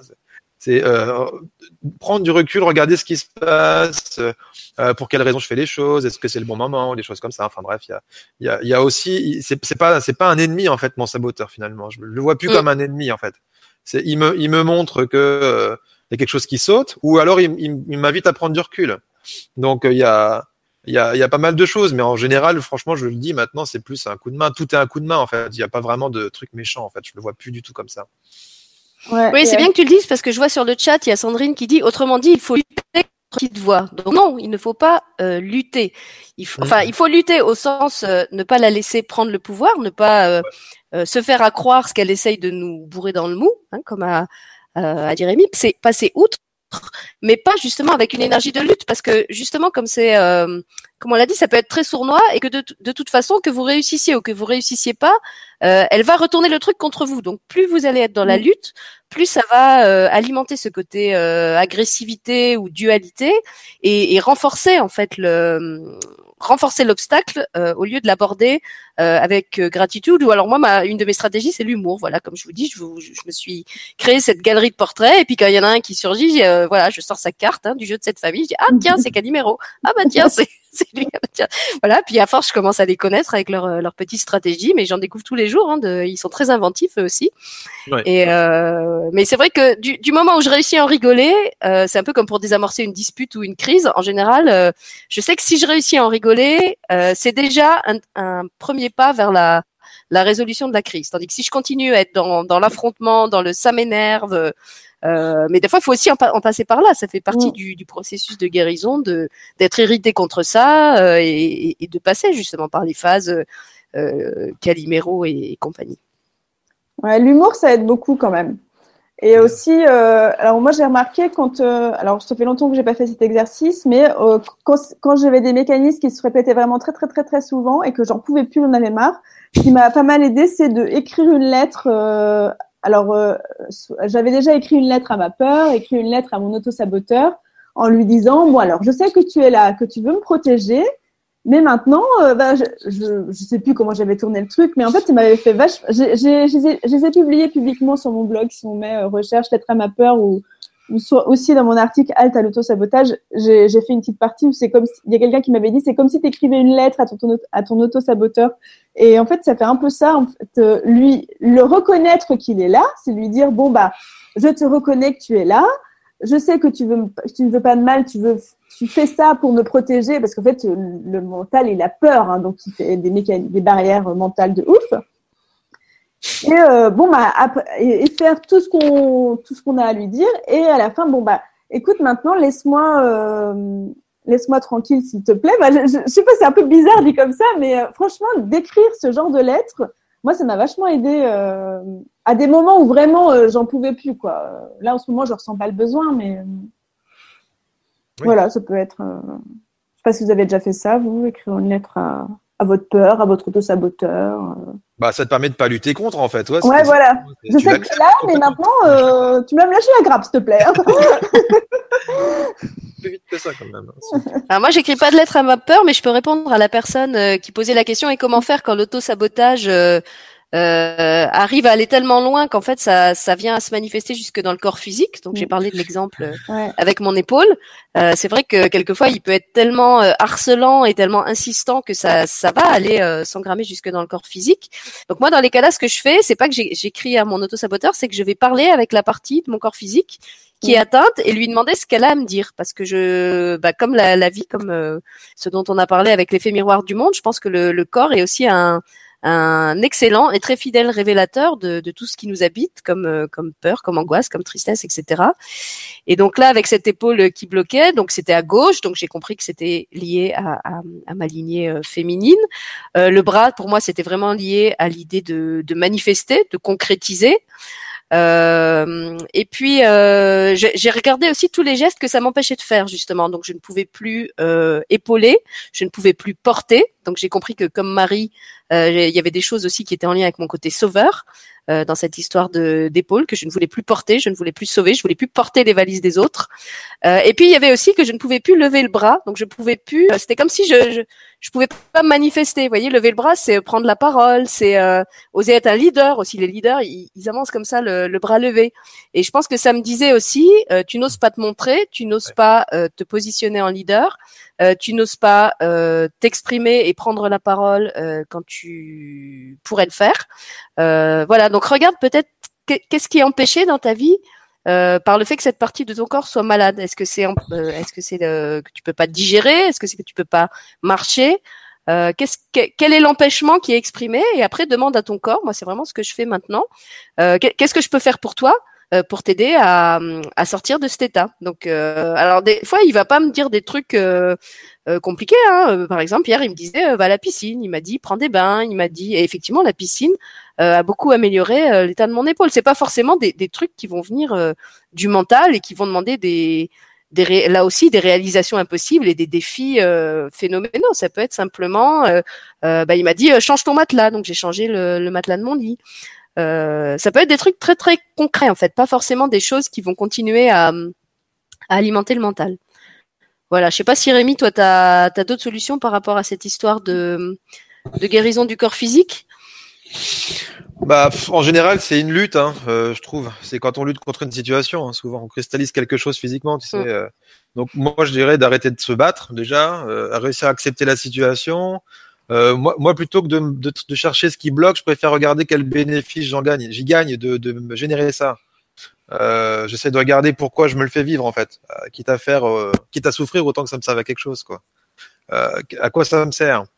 Et puis, je sais pas Quelqu'un qui disait tout à l'heure, tiens, ma maison, j'arrive pas à la vendre, j'arrive pas, j'arrive pas à, avoir le crédit pour, je me bats contre ça. Euh, peut-être ben que c'est pas le bon, le bon endroit, c'est peut-être pas le bon truc. Ne pas se battre contre une situation. Euh, par exemple, là, là, elle parle de l'anorexique, de, sa fille qui est anorexique, Sandrine, tout à l'heure dans les, dans les, trucs. Bon, bah, ça peut être euh, déjà que l'entourage réussisse à accepter ça, peut-être aussi, pas forcément se battre contre, que la, fille a un problème avec ça. Euh, pas force, euh, lui laisser peut-être le choix. Euh, ça dépend de comment comment on le vit. regarder ce qu'il peut y avoir derrière, mais peut-être le. En fait, si je panique, si je me dis que la personne n'y arrivera pas à guérir, si je me dis que la personne n'arrivera pas à guérir, je vais générer le fait qu'elle n'y arrive pas. En fait, je vais aggraver la situation. pour moi, la personne elle a les ressources pour le faire. On peut peut-être lui donner un peu d'espace, on peut peut-être la laisser s'exprimer là-dessus, on peut peut-être pas forcément essayer de la changer à sa place. Enfin voilà, plein de choses comme ça. Hein il y a, y a, plein, il y a plein de raisons. Puis en même temps, là, ce que je dis, c'est complètement général. Il faudrait regarder ça dans le détail. Euh, mais honnêtement, il y a. Bon, allez, je vais schématiser. Il y a des gens, des fois, qui ont mal au coude. Euh, ils vont avoir un problème dans le dos. Il y en a, ça va être un problème d'articulation euh, dans leur façon d'être de tous les jours. Il y en a, ça va être parce qu'ils ont mal à l'épaule dans le fond, donc en fait, ils portent quelqu'un et ça tire, donc c'est pas forcément au coude. Mm. Ça, tout dépend d'où ça vient en fait. Il n'y a pas de généralité là-dedans. Nous, tout ce qu'on dit là ce soir, c'est un peu des généralités, puis on explique nos cas à nous. Mais euh, honnêtement, c'est euh, généralement quand ça cristallise, c'est qu'on se bat contre une situation qui dure déjà depuis longtemps, et en général, on sait pourquoi. Et l'anorexie, généralement, je dis bien généralement, c'est un, un, refus un peu de la vie. Euh, on cherche à détruire le corps, donc il y a peut-être eu un choc ou quelque chose dans la famille, hein, en général, dans, mm. soit, soit dans la famille, soit dans sa vie à elle, hein, euh, amoureuse, ou je sais pas, un, un problème dans les, avec les parents, enfin peu importe. Il y a souvent un choc quelque part pour l'anorexie. Ouais, souvent, on veut s'effacer, en fait, euh, avec l'anorexie. La personne, elle veut s'effacer un peu. Pas prendre de place. Elle croit qu'elle est l'origine d'un problème, peut-être, mm. ou des choses comme ça. Il y a une logique d'autodestruction derrière ça, mais bon. Mm.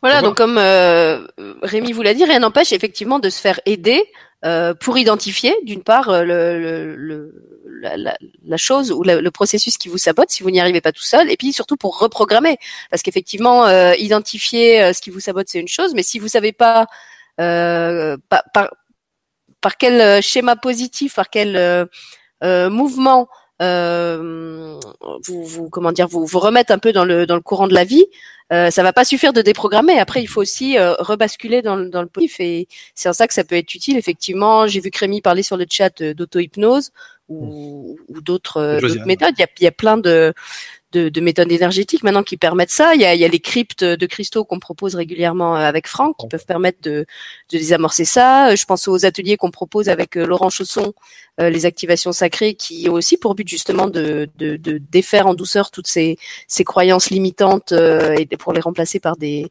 des, schémas plus plus proches de notre notre vraie nature, de notre nature essentielle.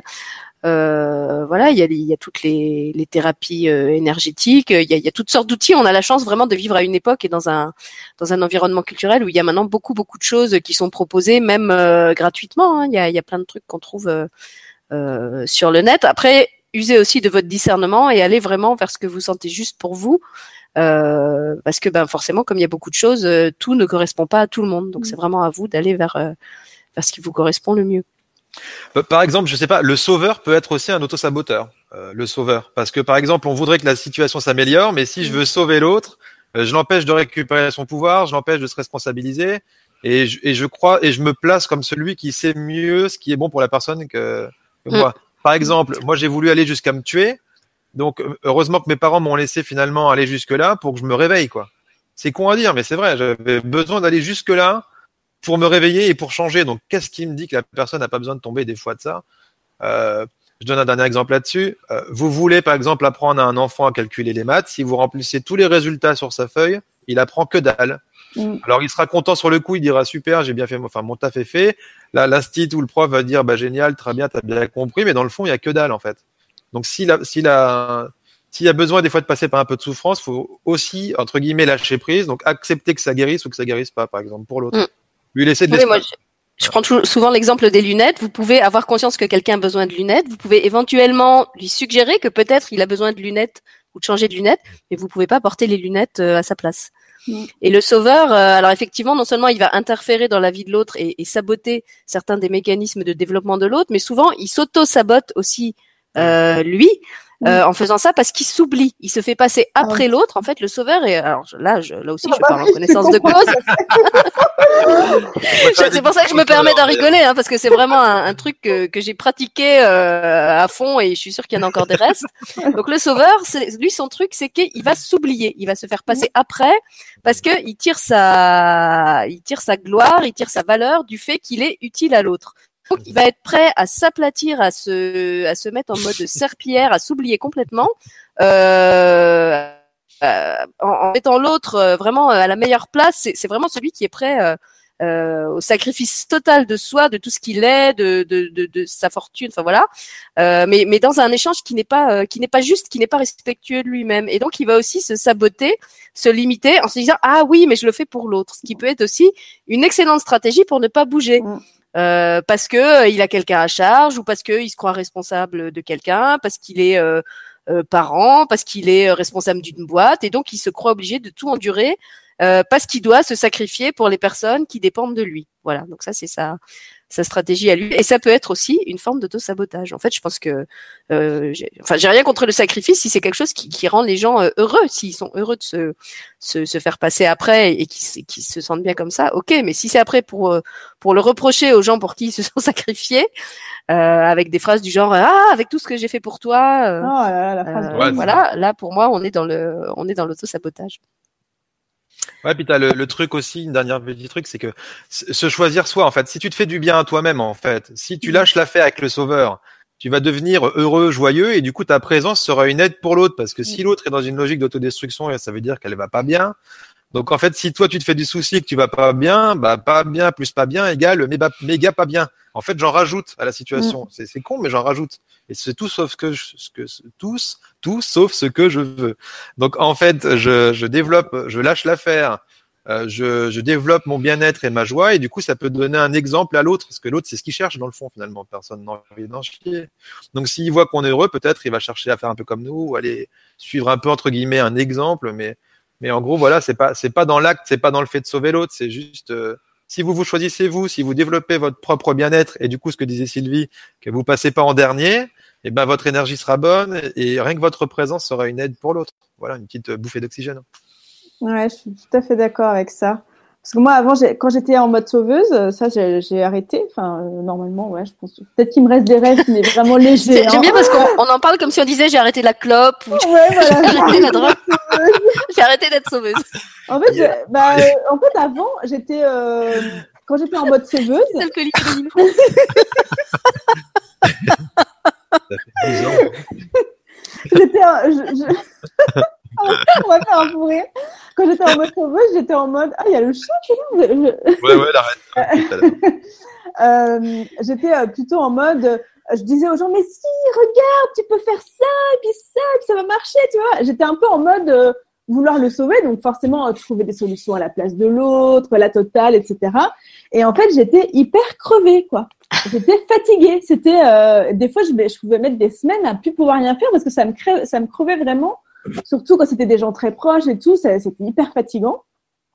Et le jour où j'ai compris que c'était pas moi d'être la sauveuse et tout, euh, non, bon, je fais vitesse rapide, et que j'ai juste dit bon bah moi je vais faire des choses pour moi et ce qui me fait plaisir, et ben je me rends compte que soit les gens qui se plaignaient avant et que j'essayais d'aider, bon il se passe rien et ils se plaignent toujours, ou soit il y en a certains que ça a débloqué des choses, mais en voyant que en faisant en, en montrant l'exemple, comme tu disais Rémi, en fait, euh, en montrant l'exemple sans le vouloir, juste en étant toi dans ta vie, euh, dans ce que tu fais, ça inspire des fois des les autres à euh, dire ah bah si elle elle a fait ça, bah ça veut dire que je suis capable.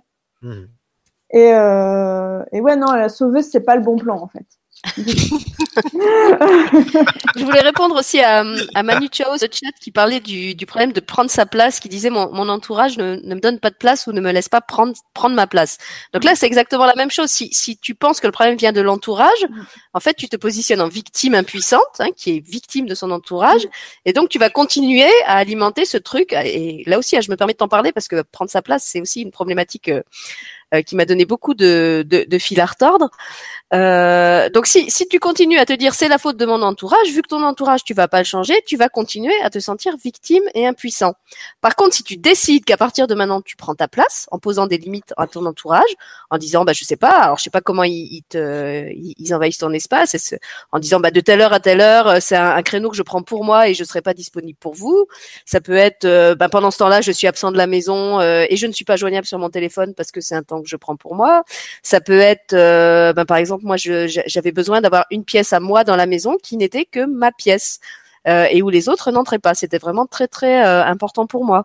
Donc manifeste-leur, exprime-leur de quelle façon tu as besoin de prendre ton espace et j'ai envie de dire ne leur laisse pas le choix. Vraiment, tu décrètes qu'à partir de maintenant, c'est comme ça. Tu prends ton espace et tu vas voir que bizarrement, du, du, fait que tu vas prendre ta place, ils vont arrêter de l'envahir parce qu'en fait, ils vont comprendre qu'il y a une limite et que de toute façon, tu ne céderas pas, qu'ils, qu'ils vont pas. Euh... C'est oui, c'est un peu comme si euh, ils, ils envahissent ton espace parce que quelque part tu leur permets d'envahir ton mmh. espace. Et là, là aussi, moi, j'ai eu du mal à comprendre que, que, le problème venait vraiment de moi, de, de cette façon que j'avais toujours justement de, de m'effacer, de me faire passer après. Si tu décides que tu es le plus important et que tu te choisis en premier et que tu as droit à ton temps, à ton espace, à ton donc je sais pas si c'est de loisirs que tu as besoin ou ou voilà. Donc exprime-leur euh, qu'à partir de maintenant, tu as décidé que tu prends tel espace de telle façon et que, en gros, c'est non négociable, que ça leur plaise ou non. C'est comme ça, c'est ton besoin vital et c'est non négociable. Et t'es pas obligé pour ça de, le dire de façon euh, agressive. Et, c'est en ça aussi que je trouve que le, l'autosabotage est un excellent révélateur parce qu'en fait, il, nous montre là où ça nous atteint encore. Quand on a désamorcé un mécanisme d'autosabotage euh, et qu'on retombe dessus, on se rend compte que ça nous fait plus rien et qu'on en rigole. Et là, on sait qu'il est guéri. Et par contre, quand euh, le, quand il y a encore de l'émotion, quand il y a encore de la colère, quand il y a encore de la tristesse ou des choses euh, désagréables qui surviennent, c'est là qu'on sait qu'en fait, l'autosaboteur ou la personne qui nous donne l'impression de nous saboter est en fait notre plus grand allié parce qu'il est en train de nous montrer euh, une espèce d'accro qu'on a dans ce que j'appelle notre manteau d'amour. Je dis toujours que notre, notre, notre, aura, notre corps énergétique, c'est un peu comme un manteau d'amour. Et dans, cette dans ce manteau d'amour, il y a des accros, il y a des petites déchirures qui viennent de notre histoire personnelle. Et en fait, pour moi, le, le rôle de l'auto-saboteur ou, ou, du saboteur extérieur, mais c'est la même chose en fait, que ça vienne de l'extérieur ou de l'intérieur, c'est toujours la même chose. C'est juste de nous montrer où ça a besoin d'être ravaudé, où ça a besoin d'être réparé, euh, pour que justement on soit capable de se donner encore plus d'amour. Et depuis que je le, je le vois comme ça, et eh ben ça m'aide à accueillir avec plus de de patience et de bienveillance ces, ces petits personnages désagréables, qui soient à l'extérieur de moi ou à l'intérieur. Et encore une fois, je sais que de toute façon, euh, quelle que soit la, la, façon dont la réalité me les manifeste, euh, la source est toujours en moi.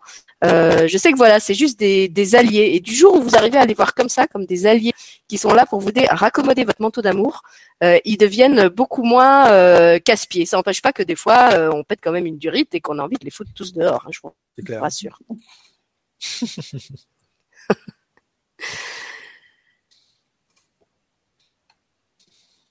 voilà. Donc je crois qu'il est presque 10 heures. Si vous avez encore des, des questions allez-y, parce qu'on va bientôt arrêter, je pense. Ouais. Je regarde aussi le chat. On vous remercie en tout cas pour toutes les, les remarques et les questions que, que vous posez. C'est ça aussi qui fait vivre les émissions. Mm.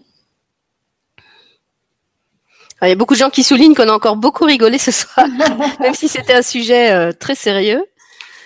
En même temps, vu le trio, moi je me voyais pas, je me voyais pas faire une émission sérieuse, connaissant notre, euh, notre tempérament à tous les trois. Et c'était aussi le but, voilà, c'était aussi le but de, de montrer que même si ces autosabotages, ça peut être quelque chose de très agré très désagréable à vivre par moment, y compris euh, comme le disait Rémi et d'autres personnes sur le chat, hein, ça peut nous amener à des attitudes vraiment euh, extrémistes et, et très euh, autodestructrices. Euh, ça n'empêche pas que on peut en rigoler. on peut en rigoler après coup, on peut en rigoler encore même quand on est dedans. un peu comme avec des j'ai l'image d'un vieux pote en fait un, vieux pote un peu casse-bonbon mais qu'on aime bien au fond on le connaît voilà il est comme ça il a ses travers et puis régulièrement il, il, revient nous, nous, rendre visite et bon on préférerait s'en passer mais en même temps il, il, a quand même ses, ses bons côtés aussi et c'est pas la peine de le mettre à la rue à coups de pied quoi. Bah oui c'est clair. Rémi, tu vois encore des, des choses sur le chat?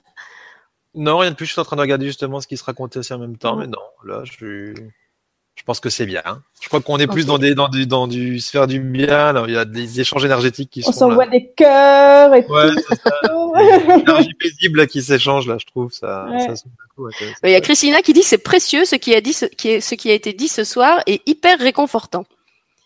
Sabotons le saboteur. Et Luce qui dit oui, l'humour permet de faire passer beaucoup de messages.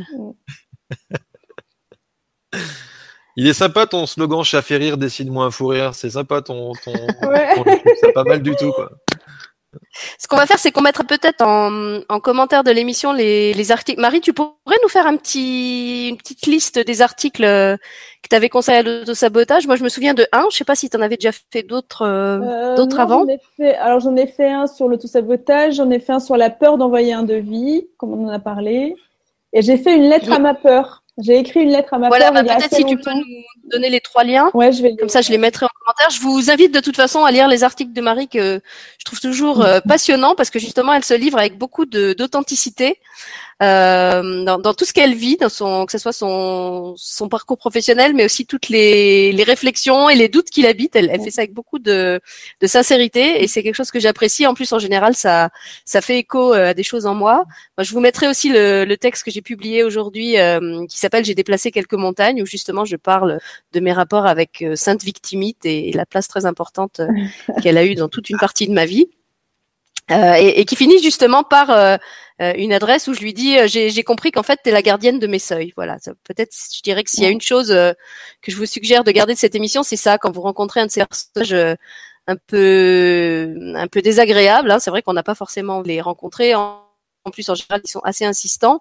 Euh, essayez de le voir vraiment comme comme un gardien d'un seuil, quelqu'un qui vient vous dire euh, "Eh oh, j'ai un message pour toi, c'est que tu vas pas, bientôt passer un nouveau palier. Est-ce que tu es prêt à l'accepter? Et euh, voilà, après libre à vous de, de, prendre le message ou de lui jeter à la tronche en lui disant "Non, j'en veux pas." à ce moment-là, pour passer en mode psychodrame, Calimero et et tout le reste. Et, et c'est ok aussi. Je veux dire, des fois, on, on a besoin de, de, de, passer par certains euh, certains états. Rémi, il a parlé de son, son côté euh, extrémiste. Moi, comme je l'ai dit, j'ai, j'ai, j'ai, j'ai eu des phases dépressives, suicidaires. Voilà, c'est aussi aller euh, assez loin. Et euh, voilà, tout ça, c'est vous. Ça, ça, fait partie de vous. Et la vie vous renvoie, euh, encore une fois, un miroir extrêmement juste. tout ce qu'il y a à l'intérieur de vous, le beau, le lumineux, le solaire, et aussi ce qui est plus plus obscur. Et ça ne veut pas dire pour autant que c'est indigne d'amour. Je dirais même que ça a peut-être besoin de deux fois plus d'amour euh, que la partie de vous qui en a déjà reçu assez pour pouvoir briller. Voilà. Un petit mot de la fin, tous les deux? Bah merci à tous, c'était encore chouette. Hein. Ouais.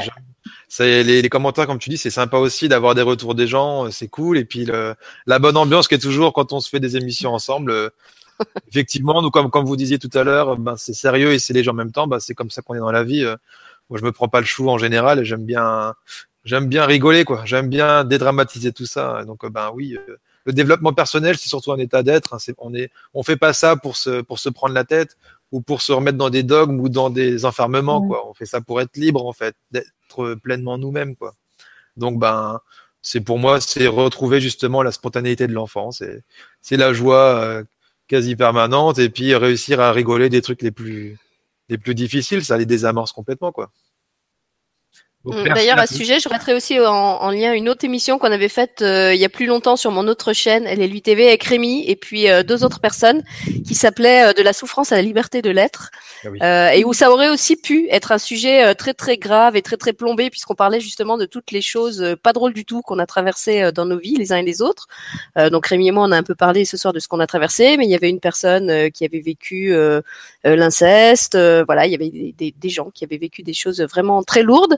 Euh, et en fait, c'est une émission qui, euh, paradoxalement, est, est, drôle. Vraiment, on rit beaucoup en regardant cette émission parce que justement, on en était tous à un point où on pouvait euh, parler de ce passé avec beaucoup de, de, de, bienveillance, de compassion et d'humour. Et puis il y a une autre émission euh, qui, est, qui, est, vraiment belle aussi en ce sens, c'est l'émission avec Happy Energy qui s'appelle euh, De la négation de soi à l'amour de soi, euh, où elle parle justement de son de son passé de de, de, de, jeune, de jeune fille, de petite fille qui a connu l'inceste plusieurs fois en famille, puis d'autres formes de violence, et comment elle s'est servie de tout ça euh, aujourd'hui euh, pour exercer dans sa pratique de thérapeute, pour vraiment venir en aide, en particulier à ces gens-là, tous les gens qui ont des, problématiques lourdes avec les violences sexuelles, avec euh, l'autodestruction, l'anorexie, la boulimie, toutes ces, ces expériences-là, euh, comme ce sont des choses qu'elle-même elle a transmutées, elle est vraiment euh, habilitée à, à, accompagner les personnes qui, qui ont vécu ce, ce, genre de choses et à les aider. Donc voilà, je dirais,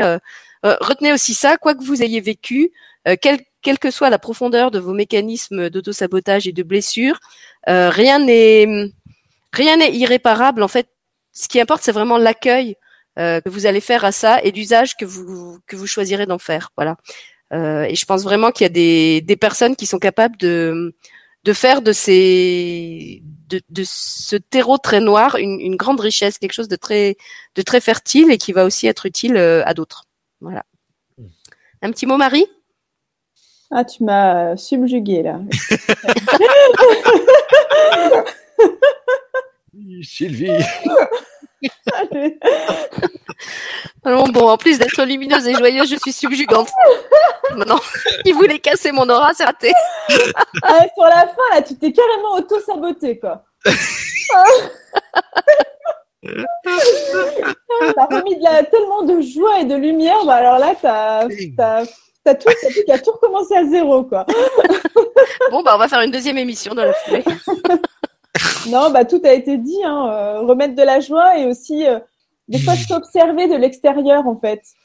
Comme si tu te mettais là et que tu te regardais, tu te disais, non, mais qu'est-ce que je suis en train de me raconter, là? et, euh, et c'est drôle, en fait. Enfin, même si des fois, c'est pas drôle parce que, évidemment, es si t'es en mode drama, bah non, c'est pas drôle, mais mais avec quand tu recules d'un pas, tu dis non mais qu'est-ce que c'est que ce truc? Enfin, c'est pas une question de se juger, mais c'est de, de, de, de dramatiser la situation en fait. Mais des fois, c'est aussi de, de, jouer ce personnage à fond qui va permettre qu'on va réussir à s'en décoller et à en rigoler. Tu vois que ça soit la colère, que ça soit la tristesse, bah voilà, si, si c'est ça qui vous habite à ce moment-là, jouez-le, surjouez-le. Euh, nous, on fait ça avec mon fils, par exemple, quand on, on commence à se prendre le chou pour un truc, euh, donc on, on, on exagère la colère jusqu'au moment où ça nous fait pouffer de rire et où c'est, c'est comme un, une baudruche qui se, qui se dégonfle et, et qui a plus de. Donc là aussi, je jouais le personnage de Calimero, de psychodrame, de victimite, de souffritude, euh, voilà, euh, passer toute la gamme. Et puis à un moment, comme dit Marie, euh, vous allez sentir que vous réussissez à, à, vous décoller et à l'observer comme si c'était un peu votre meilleur ami et que vous le regardiez en disant mais qu'est-ce qu'il me fait là? Il pète un câble, c'est n'importe quoi. ce qu'il est en train de faire. et, et, et, le moment où on réussit ça, en fait, je crois que c'est notre plus grande victoire parce que c'est là qu'on cesse d'être identifié à ce à cette part égotique euh, blessée et, complètement euh, dans l'illusion en fait. C'est ça, elle, est dans, dans l'illusion d'un monde qu'elle se crée elle-même. Et euh, voilà, quand on réussit à se descotcher de ça et à le regarder comme le cinéma que c'est, finalement c'est juste un film. Euh, vous pouvez aussi faire ça, regardez le film que vous êtes en train de vous projeter, un peu euh, comme si vous, vous, étiez dans un cinéma et demandez-vous qu'est-ce que c'est comme film. Est-ce que c'est un film d'horreur? Est-ce que c'est un drame? Est-ce que c'est un film de guerre avec un scénario du style je dois me battre pour y arriver euh, voilà, ça peut être intéressant aussi de, de le faire comme ça. Ah, tu dis ça, il y a un dernier truc qui me vient, c'est dans une dans une séance justement, j'avais une personne qui était en plein, qui arrêtait pas de rabâcher, qui était en plein drama justement. Puis du coup, je lui ai dit, euh, je lui ai dit, allez, hop, changement d'ambiance, on s'observe, on est au-dessus, on est en train de s'observer, en train de jouer la scène. Alors du coup, je dis, comment vous vous sentez là où vous êtes? Elle me dit, bah je me sens bien. Je lui dis, ouais, franchement, n'empêche dans le dans le dans le rôle du plus grand rôle dramatique sont nominés euh, Rémi et, et machin quoi. Phèdre. Et, euh, et, maintenant on passe encore au niveau du dessus. Donc on s'observe on observe ceux qu'on observe et qui sont en train d'observer les, les, deux qui sont en train de jouer. Et puis là on retrouve un état de paix total. Donc en fait c'était rien du tout. Suffisait juste euh, bon c'était une petite induction mais mais derrière quand on quand on revient à l'état normal la personne il n'y a plus du tout de drame. L'instant d'après quoi ça a mis quoi 5 10 minutes. Et au final du coup c'est c'est très drôle de voir ça parce que c'est on est vraiment tellement dans notre rôle, on est tellement à fond dedans et on joue super bien quand même. Hein, des grands grands talents d'acteurs. Ah Faut dire, on est, on est très convaincus aussi hein, de, de, de, la. Mais juste avec du recul, on peut sauter comme ça. C'est, c'est, on peut basculer d'un tout de suite derrière si on arrive à prendre du recul. Ouais. ouais. Mm. Et pour ceux qui sont comme ça en, en quête d'outils, je rappelle d'ailleurs qu'on anime tous les mois un atelier en duo, Amy et moi, euh, dans un pack euh, qui s'appelle euh, autonomie, autonomie et liberté d'être. Donc chaque fois il y a un thème. on a fait un thème sur l'autoguidance, un autre sur l'auto-guérison, et le prochain c'est sur la fluidité. Donc si justement vous avez besoin d'amener un petit peu de fluidité dans vos dans vos pratiques d'auto-sabotage, ça peut peut-être être intéressant de, de, de participer à l'atelier. Et puis Marie, je crois que tu fais aussi des choses, toi. Tu proposes aussi des stages et, des, des choses comme ça, non? Oui, alors euh, moi je alors je n'ai pas de date publique. Elles sont privées en fait. Il y a des dates, mais je, ne les communique pas. Non, c'est pas de l'auto-sabotage. Non, non, mais j'ai pas encore fait de date publique en fait. Euh, par contre, euh, j'ai remis mes. Est-ce que là j'avais fait une pause dans mes ateliers photo intuitive. donc là j'ai relancé mes ateliers. Euh, j'ai pas encore mis de date publique. Par contre, j'ai, euh, si par exemple un groupe est déjà créé, euh, je, je, viens en fait, je me déplace. moi, j'aime bien l'idée de me déplacer partout avec mon petit sac à dos. là, récemment, j'ai ouvert un nouveau format pour la photo parce qu'en fait, je fais des photos principalement pour les entrepreneurs, les professionnels du bien-être, tous les gens qui en ont besoin pour leur activité. Et j'avais beaucoup de retours de gens qui me, surtout de femmes, me disant oh mais c'était plus qu'une séance, c'était une thérapie, machin. Puis là j'étais là, puis là j'avais mon auto saboteur justement qui disait non mais je peux pas dire que je fais de la photothérapie, ça va pas la tête, j'ai pas de diplôme de thérapeute.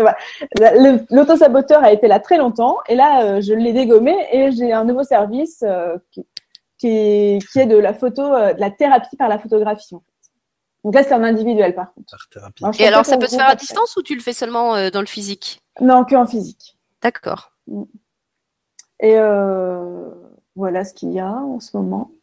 Voilà, j'ai pas de date à annoncer, mais en tout cas, bon après tout est sur mon site. Hein. Voilà, et puis avec Rémi, vous pouvez bien sûr euh, bosser en consultation privée aussi sur euh, toutes vos tous vos schémas, euh, déprogrammer des choses, en reprogrammer d'autres. Rémi, c'est le grand le grand bidouilleur de programme. Et les stages de chamanisme et tout voilà, ça. Voilà, des stages de chamanisme. C'est vrai qu'on n'a pas du tout reparlé ce soir de notre activité professionnelle puisqu'on l'avait déjà beaucoup fait euh, dans la première émission, donc je trouvais que c'était pas utile. Mais vous pouvez aller voir euh, sur les sites euh, de chacun qui sont en lien sous l'émission ce qu'on fait si ça vous intéresse. Voilà.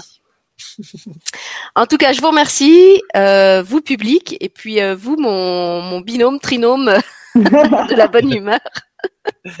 pour cette belle émission. Je suis vraiment contente de l'avoir faite et de l'avoir faite euh, avec vous tous. Euh, et je vous donne rendez-vous samedi, ceux qui sont disponibles samedi soir. On a une émission euh, avec Christian Duval, une émission ludique, récréative, donc pas du tout au format conférence. Je pense qu'on va encore plus rire que ce soir, ou au moins autant, euh, où Christian va nous proposer une soirée autour des comptes, mais euh, sur un mode un peu particulier, puisque ça va être une soirée participative, c'est-à-dire que vous allez tirer des comptes au sort euh, en réponse euh, à des demandes ou à des questions, et euh, dans un premier temps, il va vous lire le compte qui correspond euh, à votre tirage au sort, et à la fin, il va carrément en improviser un sur mesure pour le groupe, d'après des personnages qu'on va tirer au sort tous ensemble. Donc, je pense que ça promet d'être très réjouissant. En plus, connaissant Christian, qui est pas le dernier non plus pour rigoler, euh, je pense que ça va être plein d'humour. Et puis pour ceux qui veulent nous rejoindre et justement euh, déprogrammer quelques schémas, il y a demain la crypte de cristaux avec euh, Frank Vandenbroek. Vous pouvez vous inscrire encore jusqu'à demain 19h. Si vous ne savez pas ce que c'est, vous pouvez regarder sur la chaîne. Il y a une émission qu'on avait consacrée aux au cryptes de cristaux où on expliquait ce que c'est. En quelques mots, ce sont des soins quantiques qui permettent justement de, de défaire certains schémas euh, dysfonctionnels, on va dire, ou plus adaptés à ce que vous êtes aujourd'hui, et de les remplacer par des schémas euh, beaucoup plus près de votre euh, vraie nature. Et moi, c'est un outil que j'adore parce que ça se fait vraiment pour le coup dans une fluidité, une douceur. Il n'y a pas de souffrance, il n'y a pas de souffritude, il n'y a pas de prise de tête. c'est tout ce que j'aime. Et en plus, Franck est aussi quelqu'un qui a plein d'humour.